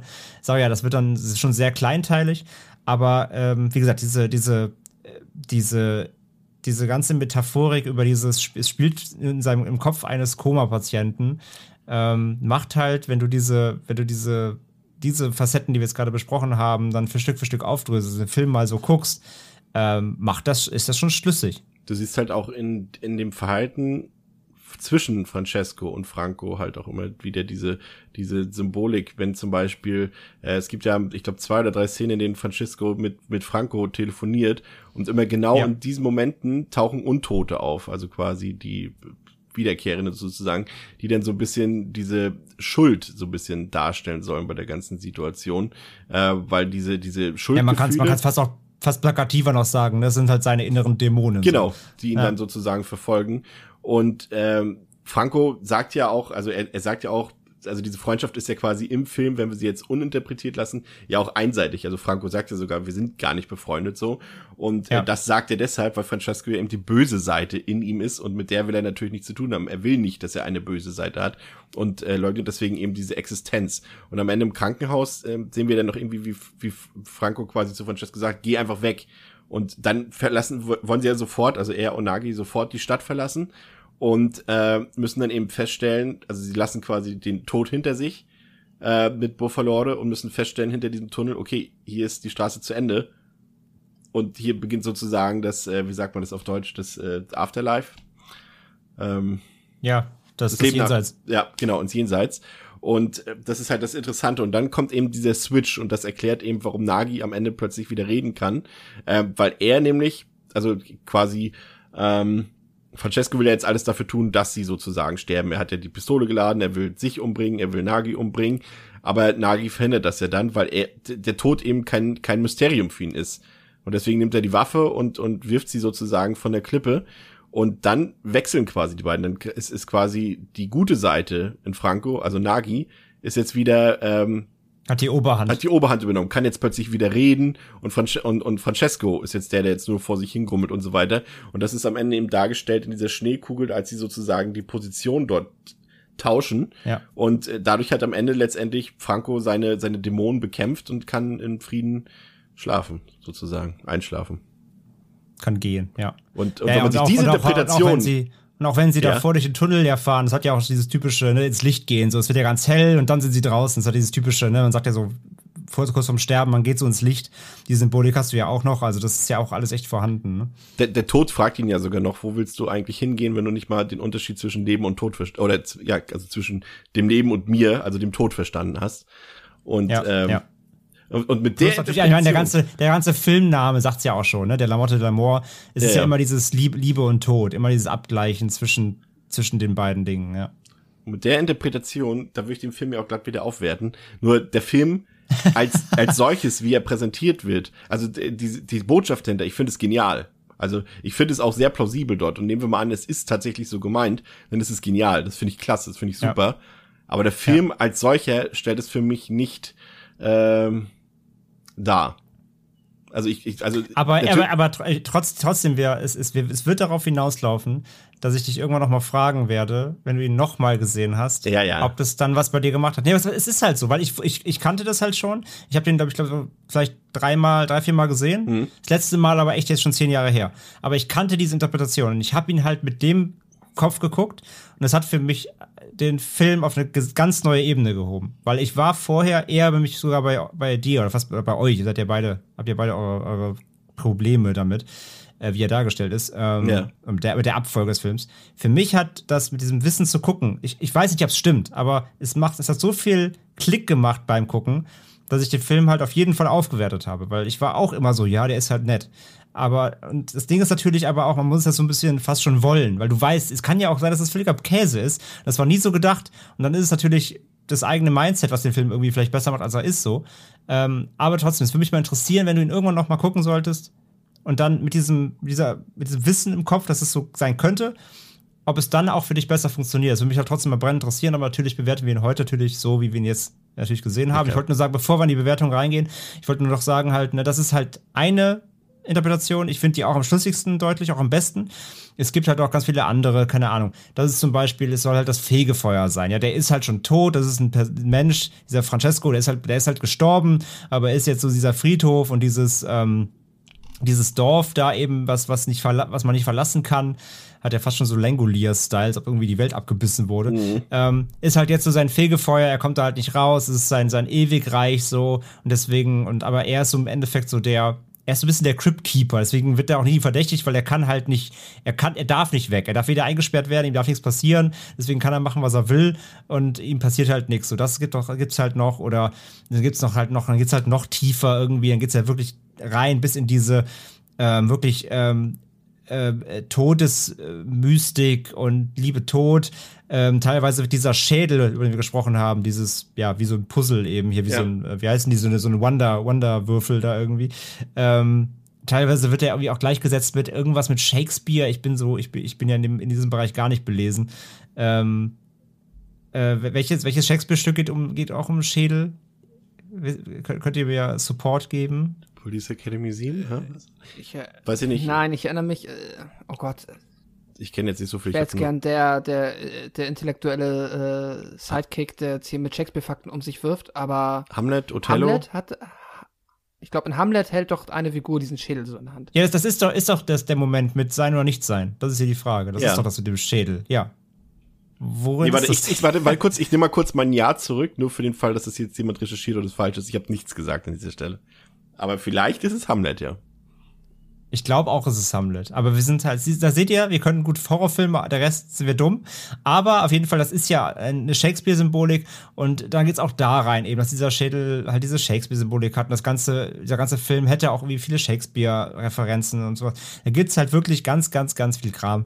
Und wenn man da interessiert drin ist, findet man das auch ganz viel im Internet. Und den Rest könnt ihr euch dann selber durchlesen. Ich, mich würde jetzt an dieser Stelle erstmal interessieren, was Pascal davon hält. Ähm, ja, äh, kurze Schnellrecherche, das ist aus Hamlet und es ist auch genau diese Szene, wenn äh, Hab ich eine ja gesagt. aus Hamlet diesen Totenkopf in der Hand hält. Genau, das, was Chris hat ja extra Ja gesagt, deswegen, ja. alles wusste. ähm, diese Interpretationen sind super cool. Das macht auch super viel Spaß, da nochmal drüber nachzudenken und ich bin auch echt komplett motiviert, mir den Film jetzt auch noch einmal aus dieser Warte anzugucken. Ähm, aber wie du eben gesagt hast, André, heute bewerten, also ich will jetzt auch nicht mein Fazit übergehen, außer du möchtest das gleich, aber ähm, ich, äh, ja, wenn ich halt dieses Wissen nicht habe, dann ergibt sich das halt beim Gucken nicht. Und ich muss schon sagen, auch wenn diese Interpretation cool ist, das ist schon eine Menge. Und äh, das ist schon äh, nichts, was ich glaube ich so beiläufig, äh, wenn dann jemand den 1994 im Kino gesehen hat, wo sich da quasi äh, die Schlüssel dann im Schloss umgedreht haben und dann ist jemand aus dem Kino gekommen und hat gedacht, ah, ich glaube, das bedeutet das. Ich glaube, liegt Koma. ja, nee. Genau, aber bin das ich, ist bin ja, ich bei dir, bin ich bei dir. So, ja. ja, ja. Aber das ist ja auch per se nicht schlimm. Trotzdem, und das ist glaube ich eher mein Problem, wenn ich jetzt zum Beispiel, ich habe gerade mal überlegt, wo stört mich sowas denn sonst noch? Und es gibt ja zum Beispiel Filme, wir hatten ja hier auch The Shining, der meiner Meinung nach so zu 95 Prozent wie ein stringenter Film funktioniert, aber du siehst hier und da, ah, okay, da ist auf jeden Fall Platz für eine Metaebene und da kann man mal geil drüber nachdenken, das macht Spaß und da entdeckt man noch was, das ist cool. Aber der Film an sich lässt sich in der Regel ganz gut durchgucken äh, lässt nur ein paar Fragezeichen an einigen Stellen offen. Und dann gibt's halt, du hattest ja eben auch schon mal David Lynch genannt, wenn ich jetzt an sowas denke wie Eraserhead, da weiß ich nach fünf Minuten, okay, hier, das ist alles maximal entrückt und hier bin ich dann komplett verloren und da muss ich zwangsweise später drüber nachdenken, wenn ich verstehen will, was hier überhaupt passiert ist. Und jetzt hatte ich bei Della Morte Della More so das Gefühl, der Film schwebt irgendwie so zwischen diesen beiden Extremen und ich habe zwischenzeitlich immer wieder, das kann gut an diesen komödiantischen Einlagen liegen, das Gefühl, hm, ich bin immer nur in einer etwas verwirrten Zombie-Komödie unterwegs. Ähm, und vielleicht ist da mehr drin, aber vielleicht ist das auch jetzt nicht unbedingt Inkompetenz, aber vielleicht soll es einfach so ein episodiger, etwas, ja, sinnbefreiter, lustiger ähm, Comedy-Horrorfilm sein. Und deswegen hat sich für mich, äh, während ich den Film geguckt habe, dass diese, ähm, ja, äh, gar nicht so ergeben, dass ich schon überhaupt die Idee hatte, dass man da vielleicht mal später drüber nachdenken könnte. Und ähm, ich glaube, das könnten, könnte vielleicht auch anderen Menschen so gehen, dass man sich nicht ganz sicher ist, ist das jetzt ein Film mit äh, vielen Metaebenen, der dann sich später quasi erst in der Retrospektive einem erschließt, oder ist das einfach nur ein etwas konfuser, ähm, rumdriftender, überall ein bisschen sich was klauender, lustiger Zombie-Film? Das ist glaube ich, so höchstens mein Pro ja wahrscheinlich das Problem, weshalb ich jetzt den Film unter Umständen, wir wissen es nicht, äh, ein bisschen fehlinterpretiert habe. Ähm, Rupert Everett hat in den späten 90er Jahren, ähm, als er dann auch in den USA ein bisschen populärer wurde, ähm, hat er Michele Suavi gefragt, ob sie nicht noch ein amerikanisches Remake von Della Morte Della More machen können, aber das äh, ist dann nicht entstanden. Und ich finde es auch ganz interessant, dass ursprünglich der Score ähm, natürlich von Goblin kommen sollte, aber dann quasi in letzter Sekunde ähm, von Manuel de Sica ersetzt wurde. Ähm, kommen wir zum Fazit, würde ich sagen. Und ich weiß, dass André am längsten redet, deswegen, und du gerade dran bist, deswegen fange ich heute an und halt kurz. Ähm, wow. Und ähm, muss sagen, also wie gesagt, also erstmal äh, ist der Film einfach wirklich eine sehr wilde Mischung. Also er hat natürlich diese klassischen Horror-Elemente, die vor allem durch Setting kommen, diese Hammer-Horror-Elemente mit dem Friedhof. Er hat äh, ja eben diesen ja, da würde ich mich mittlerweile auch korrigieren und würde eher sagen, dass es äh, Richtung Braindead geht und nicht Richtung Evil Dead. Äh, dieser schwarze Humor, aber auch es ist Romantik drin, es ist eine Prise Erotik drin und äh, visuell ist der Film mehr als gelungen. Die Sets sehen großartig aus, die Kamera ist wirklich virtuos in ihren Bewegungen. Effekte und Make-up hat André von auch schön gesagt, äh, würde ich ihm vollkommen recht geben. Die sitzen einfach und auch diese, also das ist halt das Problem am Ende, dass diese Interpretation, wenn, so wie wir sie jetzt eben auch nochmal vorgetragen haben, die nimmt mich emotional mit, die verstehe ich, die packt mich, die nimmt, ja, die lässt mich nicht kalt. Aber das, was der Film aber tatsächlich dann zeigt und auf seiner normalen äh, äh, narrativen Ebene erzählt, das wiederum packt mich überhaupt nicht. Und das ist das ein bisschen so das Problem. Das ist diese, ja, diese zwei Ebenen. Die, die eine funktioniert für mich, die Interpretation, von der ich allerdings nicht weiß, ob sie tatsächlich die Lösung des Films ist. Es liegt nahe, aber 100% kann man es, glaube ich, könnte Suavi sagen, beziehungsweise die Drehbuchautoren. Aber für mich als Film funktioniert es halt einfach nicht. Wie gesagt, das, was man sich dabei denkt, die Metapher, diese, diese Ebene funktioniert, aber der Film an sich funktioniert für mich nicht. Die Figuren waren mir in der Form egal. Ähm, auch die Dialoge, hatte ich schon gesagt, schmerzen mich teilweise ein bisschen. Also das hat mir überhaupt nicht gefallen. Und der Film hat ein hohes Tempo, das haben wir festgestellt. Trotzdem hatte ich aber auch einige Passagen, die mich auch ein bisschen gelangweilt haben. Und ja, es, ist, es, es fällt mir schwierig. Also, wie gesagt, die Inszenierung hat mir gefallen, aber ich tue mich schwer mit dem Film. Also, ich würde wahrscheinlich eher das sagen, was André gesagt hat. Ich würde mir den Film bei Zeiten nochmal angucken ähm, und, und nochmal ein bisschen auf die Details achten, auch hinsichtlich dieser Interpretation, ähm, dann gefällt er mir sicherlich nochmal einen halben Stern, vielleicht sogar einen ganzen Stern besser. Aber in der Form, wie ich ihn gesehen habe, wie ich ihn jetzt straight geguckt habe und ähm, so wie er halt einfach ist, kann ich ihm nur drei von fünf geben an dieser Stelle. Ähm, weil er, wie gesagt, er ist nicht so gut wie das, was er erzählen will. So drücken wir es mal aus. Drei von fünf. Pascal. Ja, ähm, genau. Ich habe jetzt ja eben schon im Zuge der Interpretation gesagt, dass ich äh, unter Umständen dem Film jetzt vielleicht ähm, ja nicht fair gegenüber bin, weil ich ihn halt in meiner Erstsichtung einfach ähm, anders wahrgenommen habe als das, was der Film mir eigentlich ähm, vermitteln möchte. Andererseits sehe ich es dann auch eigentlich immer so ein bisschen, ich bin da jetzt auch dem Film in der Hinsicht nicht schuldig, dass ich äh, ja da von vornherein ähm, ja, quasi, äh, also dass, dass ich quasi die Leistung erbringen müsste von vornherein, ähm, unbedingt zu verstehen, was er für mir sagen will. Und deswegen habe ich ihn jetzt schlussendlich halt wie eine Zombie-Komödie geguckt. Also für mich war das wie ein Return of the Living Dead oder ähm, ja auch wie ein Brain Dead. So habe ich den Film halt wahrgenommen. Und das, was es aber deswegen nicht schlecht macht, hat mir trotzdem ganz gut gefallen, weil ich ihn halt dann als Zombie-Komödie wirklich an vielen Stellen ähm, die Effekte sind cool. Also ich fand ihn, er hatte so ein bisschen diesen campy Grusel. Das lag dann viel halt an diesem tollen Set-Design auf dem Friedhof. Dann gab es ein bisschen, ähm, ob wir es jetzt Slapstick nennen oder einfach Situationskomik, ist ja, äh, ja, gehüpft wie gesprungen. Das fand ich gut. Dann die Dialoge waren teilweise, ich weiß nicht, unfreiwillig oder absichtlich super witzig hat irgendwie so meinen Humor genau getroffen. Dieses leicht subtile britische, vielleicht jetzt auch australische, haben wir schon bei Braindead gesagt. Vielleicht äh, ist das auch einfach ähnlich. Aber dieser Humor ähm, hat mir sehr gut gefallen, den ich da drin gesehen habe. Ähm, und deswegen habe ich dem Film jetzt am Ende dreieinhalb Sterne gegeben. Auch noch alles, was du gesagt hast, Chris, der ist natürlich audiovisuell auch durchaus erhaben. Der sieht gut aus, der ist schöne Szene gesetzt. Ähm, ja, Aber für mich war es dann halt auch einfach nicht mehr. Aber wie auch eben schon gesagt, jetzt werde ich den mit Sicherheit irgendwann noch mal ein zweites Mal gucken. Und vielleicht ändert sich dann auch tatsächlich meine Sicht und ich finde ihn dann viel besser oder auch viel schlechter, weil ich jetzt mit dem Wissen das alles äh, gar nicht mehr so witzig finde. ähm, aber das glaube ich nicht.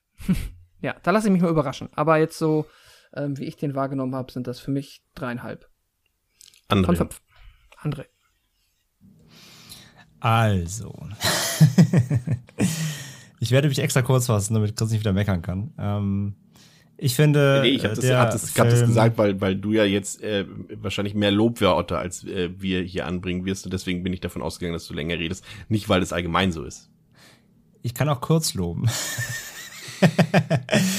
ähm, ich finde vor allem, dass äh, De la Morte, De la More ein Film ist, der falsch vermarktet ist, teilweise, beziehungsweise auch einen falschen Ruf genießt. Denn vor allem natürlich, ich sagte ja am Anfang schon, das war so ein Red Edition Klassiker. Ähm, er wurde damals natürlich in diesem ganzen Zuge der wir releasen äh, äh, zum ersten Mal ähm, harte Filme aus den 80, 70er, 80er und 90ern ähm, zum ersten Mal in Deutschland ähm, teilweise indiziert, beschlagnahmt, whatever. Und dann noch mit Zombies ähm, war ja früher halt immer ganz schnell in dieser eben dieser Horror-Zombies-Blättersammler-Ecke. Ne? Also ein klassischer, einer der klassischen Zombie-Filme, die man im Regal haben muss, neben Voodoo und hast du nicht gesehen. Und ich finde halt, das wird dem Film halt überhaupt nicht gerecht. Denn ja, im, Kern ist es ein Zombie-Film, aber er ist halt vor allem viel mehr. Ähm, auf allen Ebenen irgendwie mehr. Also den einfach nur so als Zombie-Film abzutun, wird ihm halt meiner Meinung nach überhaupt nicht gerecht. Ähm, ich liebe halt die Charaktere komplett, also gar natürlich Francesco und und ähm, und äh, was haben wir 20 Mal gesagt, den Namen. Ähm, ja, Du meinst jetzt, sein, Ass du meinst sein Assistent. Ach so, äh, Nagi. Nagi. Danke. Ähm, die beiden sind einfach super. Die beiden sind wie so ein, wie so ein dick und doof, aber halt mit Zombies. Ähm, ich finde die Dynamik zwischen den beiden halt absolut herrlich. Äh, die Charaktere sind alle so äh, komplett halt irgendwie neben der Spur, als ob die halt irgendwie im Film mitspielen, aber irgendwie auch, also du hast das Gefühl, du guckst, also die, du hast das Gefühl, teilweise die, gucken, die spielen einen anderen Film, als du eigentlich gerade guckst. Also die spielen irgendwie ein anderes Drehbuch von einem anderen Film, obwohl du gerade halt De La Morte guckst. Und das erzeugt halt zusammen dann mit dem Setting, mit diesem, wir haben es schon äh, hochgelobt ganze Zeit, diesem tollen Friedhof, der einfach ähm, eine super gotische Atmosphäre halt erzeugt. Ähm, das alles zusammen ist halt so schön entrückt. Und das mag ich halt an dem Film sehr gerne. Und das ist etwas, das kann man halt entweder mögen oder du, du stolperst halt direkt drüber und bist halt raus. Und das ist natürlich das, das, das Schwierige bei dem Film. Aber für mich ist dieses Entrückte, dieses neben der Spur laufende, dieses, ich sagte ja schon, teilweise hast du Dialoge, die passen dann irgendwie nicht zu der Szene davor und du denkst so, hä, warum reagiert der denn jetzt so? Und das, das kann halt super weird wirken, aber mir macht das jede Menge Spaß. Und ich finde, dadurch funktioniert der Film einfach so, hat er so seine ganz eigene Dynamik, die halt eben nicht konventionell verläuft. So, und das, das mag ich bei dem Film halt. Und ich habe es ja auch schon gesagt, natürlich ähm, habe ich so ein bisschen diese Interpretation halt jetzt im Kopf auch gehabt, weil ich sie halt kannte. Und ich habe den Film halt früher auch anders wahrgenommen. Zwar trotzdem auch immer noch gut, aber da war ich dann vielleicht eher so bei Pascal. Ähm, genau das eher, eher so wirken lassen und Spaß haben. Und wie gesagt, ich, ich weiß nicht, ob diese Interpretation stimmt, aber sie macht für mich irgendwie Sinn hat den Film für mich nochmal auf eine neue Ebene gestellt. Ähm, und vielleicht möchte ich auch so ein bisschen, dass sie stimmt, weil sie irgendwie cool ist und natürlich auch das Ganze natürlich auf unterfüttert nochmal. Aber ich kann mit dem Film auch abseits trotzdem dieser, also wenn ich jetzt auch rauslasse, habe ich trotzdem jede Menge Spaß damit, weil er halt, weil er halt mir einfach so viel mehr bietet als das, was ich für diesen Film eigentlich erwarten würde. Und das, das finde ich halt großartig, weil er sich irgendwie immer mehr eröffnet. Und auch wenn er halt völlig abstrus wird, war ich, bin ich halt immer drin, weil mir einfach das ganze Setting, das, die Dynamik, die Charaktere, das, das, das, das, die Stimmung, ähm, ja, diese, diese abstruse Mischung aus Horror, Erotik, Drama, Romantik, verklär, also diese verklärte Romantik darin ähm, und eben diese, diese, diese subtil schräge Humorebene, das alles zusammen funktioniert für mich halt wirklich sehr, sehr gut. So und ähm, so, ja, der Film hat auf jeden Fall, ich meine, der dauert auch ein bisschen lange, der könnte auch 10 Minuten kürzer sein oder vielleicht sogar 15 Minuten. Der hat mit über 100 Minuten, hat er auch schon äh, nicht allzu knackige Laufzeit so und es gibt vielleicht auch in der Mitte so ein, zwei Momente, so, da kannst, hättest du einkürzen können. Äh, muss der Film sich auch gefallen lassen, gar keine Frage. Also perfekt ist er auch in der Inszenierung jetzt nicht und im Pacing. Aber ähm, ich hatte jetzt wieder einen Riesenspaß damit und hatte eine äh, gute Zeit und eine erhell, er, erleuchtende Zeit und ähm, ja, würde vor allem die, gerne das mitgeben, eben wie gesagt, den Film, wenn man ihn noch nicht kennt, vor allem so zu gucken, nicht unbedingt mit der Interpretation, aber vor allem mit, das ist jetzt nicht einfach nur ein Zombie-Film. Das ist schon mal, glaube ich, ein guter Einstieg, weil das, wie gesagt, wird ihm nicht gerecht und das hält ihn auch an der, an der zu kurzen Leine, finde ich halt. Wie gesagt, man muss sich da von diesem Red Edition, ich erwarte den nächsten Splatter-Zombie-Film, Braindead, Abklatsch aus Italien, so. Da muss man sich von lösen. Ähm, und deswegen, also von mir gibt er, kriegt er vier von fünf mit äh, Herzchen. Das waren jetzt 27 Minuten 56 für den Fazit. Aber das ist okay, ja, weil ich, eine Katze hinter dir langläuft aber und das, ist dafür Aber das ist ja entschädigt. schon, das ist ja schon, ein, das ist ja schon eingekürzt. ähm, ja, äh, das soll es für heute gewesen sein. In der nächsten Woche haben wir tatsächlich unbestritten, ich hoffe, da sind wir uns alle einig, eine äh, absolute Komödie am Start, äh, über die äh, man, glaube ich, genretechnisch auch nicht diskutieren muss, denn wir reden über Tucker and Dale versus Evil. Wir hatten schon lange nicht mehr sowas Banales hier, muss ich gestehen. Ach doch, wir haben ja über Saw geredet. Entschuldigung. Ähm, uh. Ähm, ja, und den Film könnt ihr aktuell, äh, falls ihr den nicht irgendwie habt im Regal oder so, äh, sei schon mal vorweg gesagt, man kann noch in dieser Woche, wenn ich mich erinnere, als ich will jetzt auch keine Amazon-Werbung machen, aber als Prime-Kunde kann man den Home of Horror Channel abonnieren für 99 Cent. Und da ist der Film ähm, zum Beispiel mit drin aktuell. Ähm, das soll es heute gewesen sein mit Devils and Demons. Ähm, wir hoffen, ihr hattet Spaß und seid beim nächsten Mal mit wieder dabei. Mit mir, Chris, mit dir, Pascal und mit dir, André. Auf Wiederhören. Ciao. Tschüss.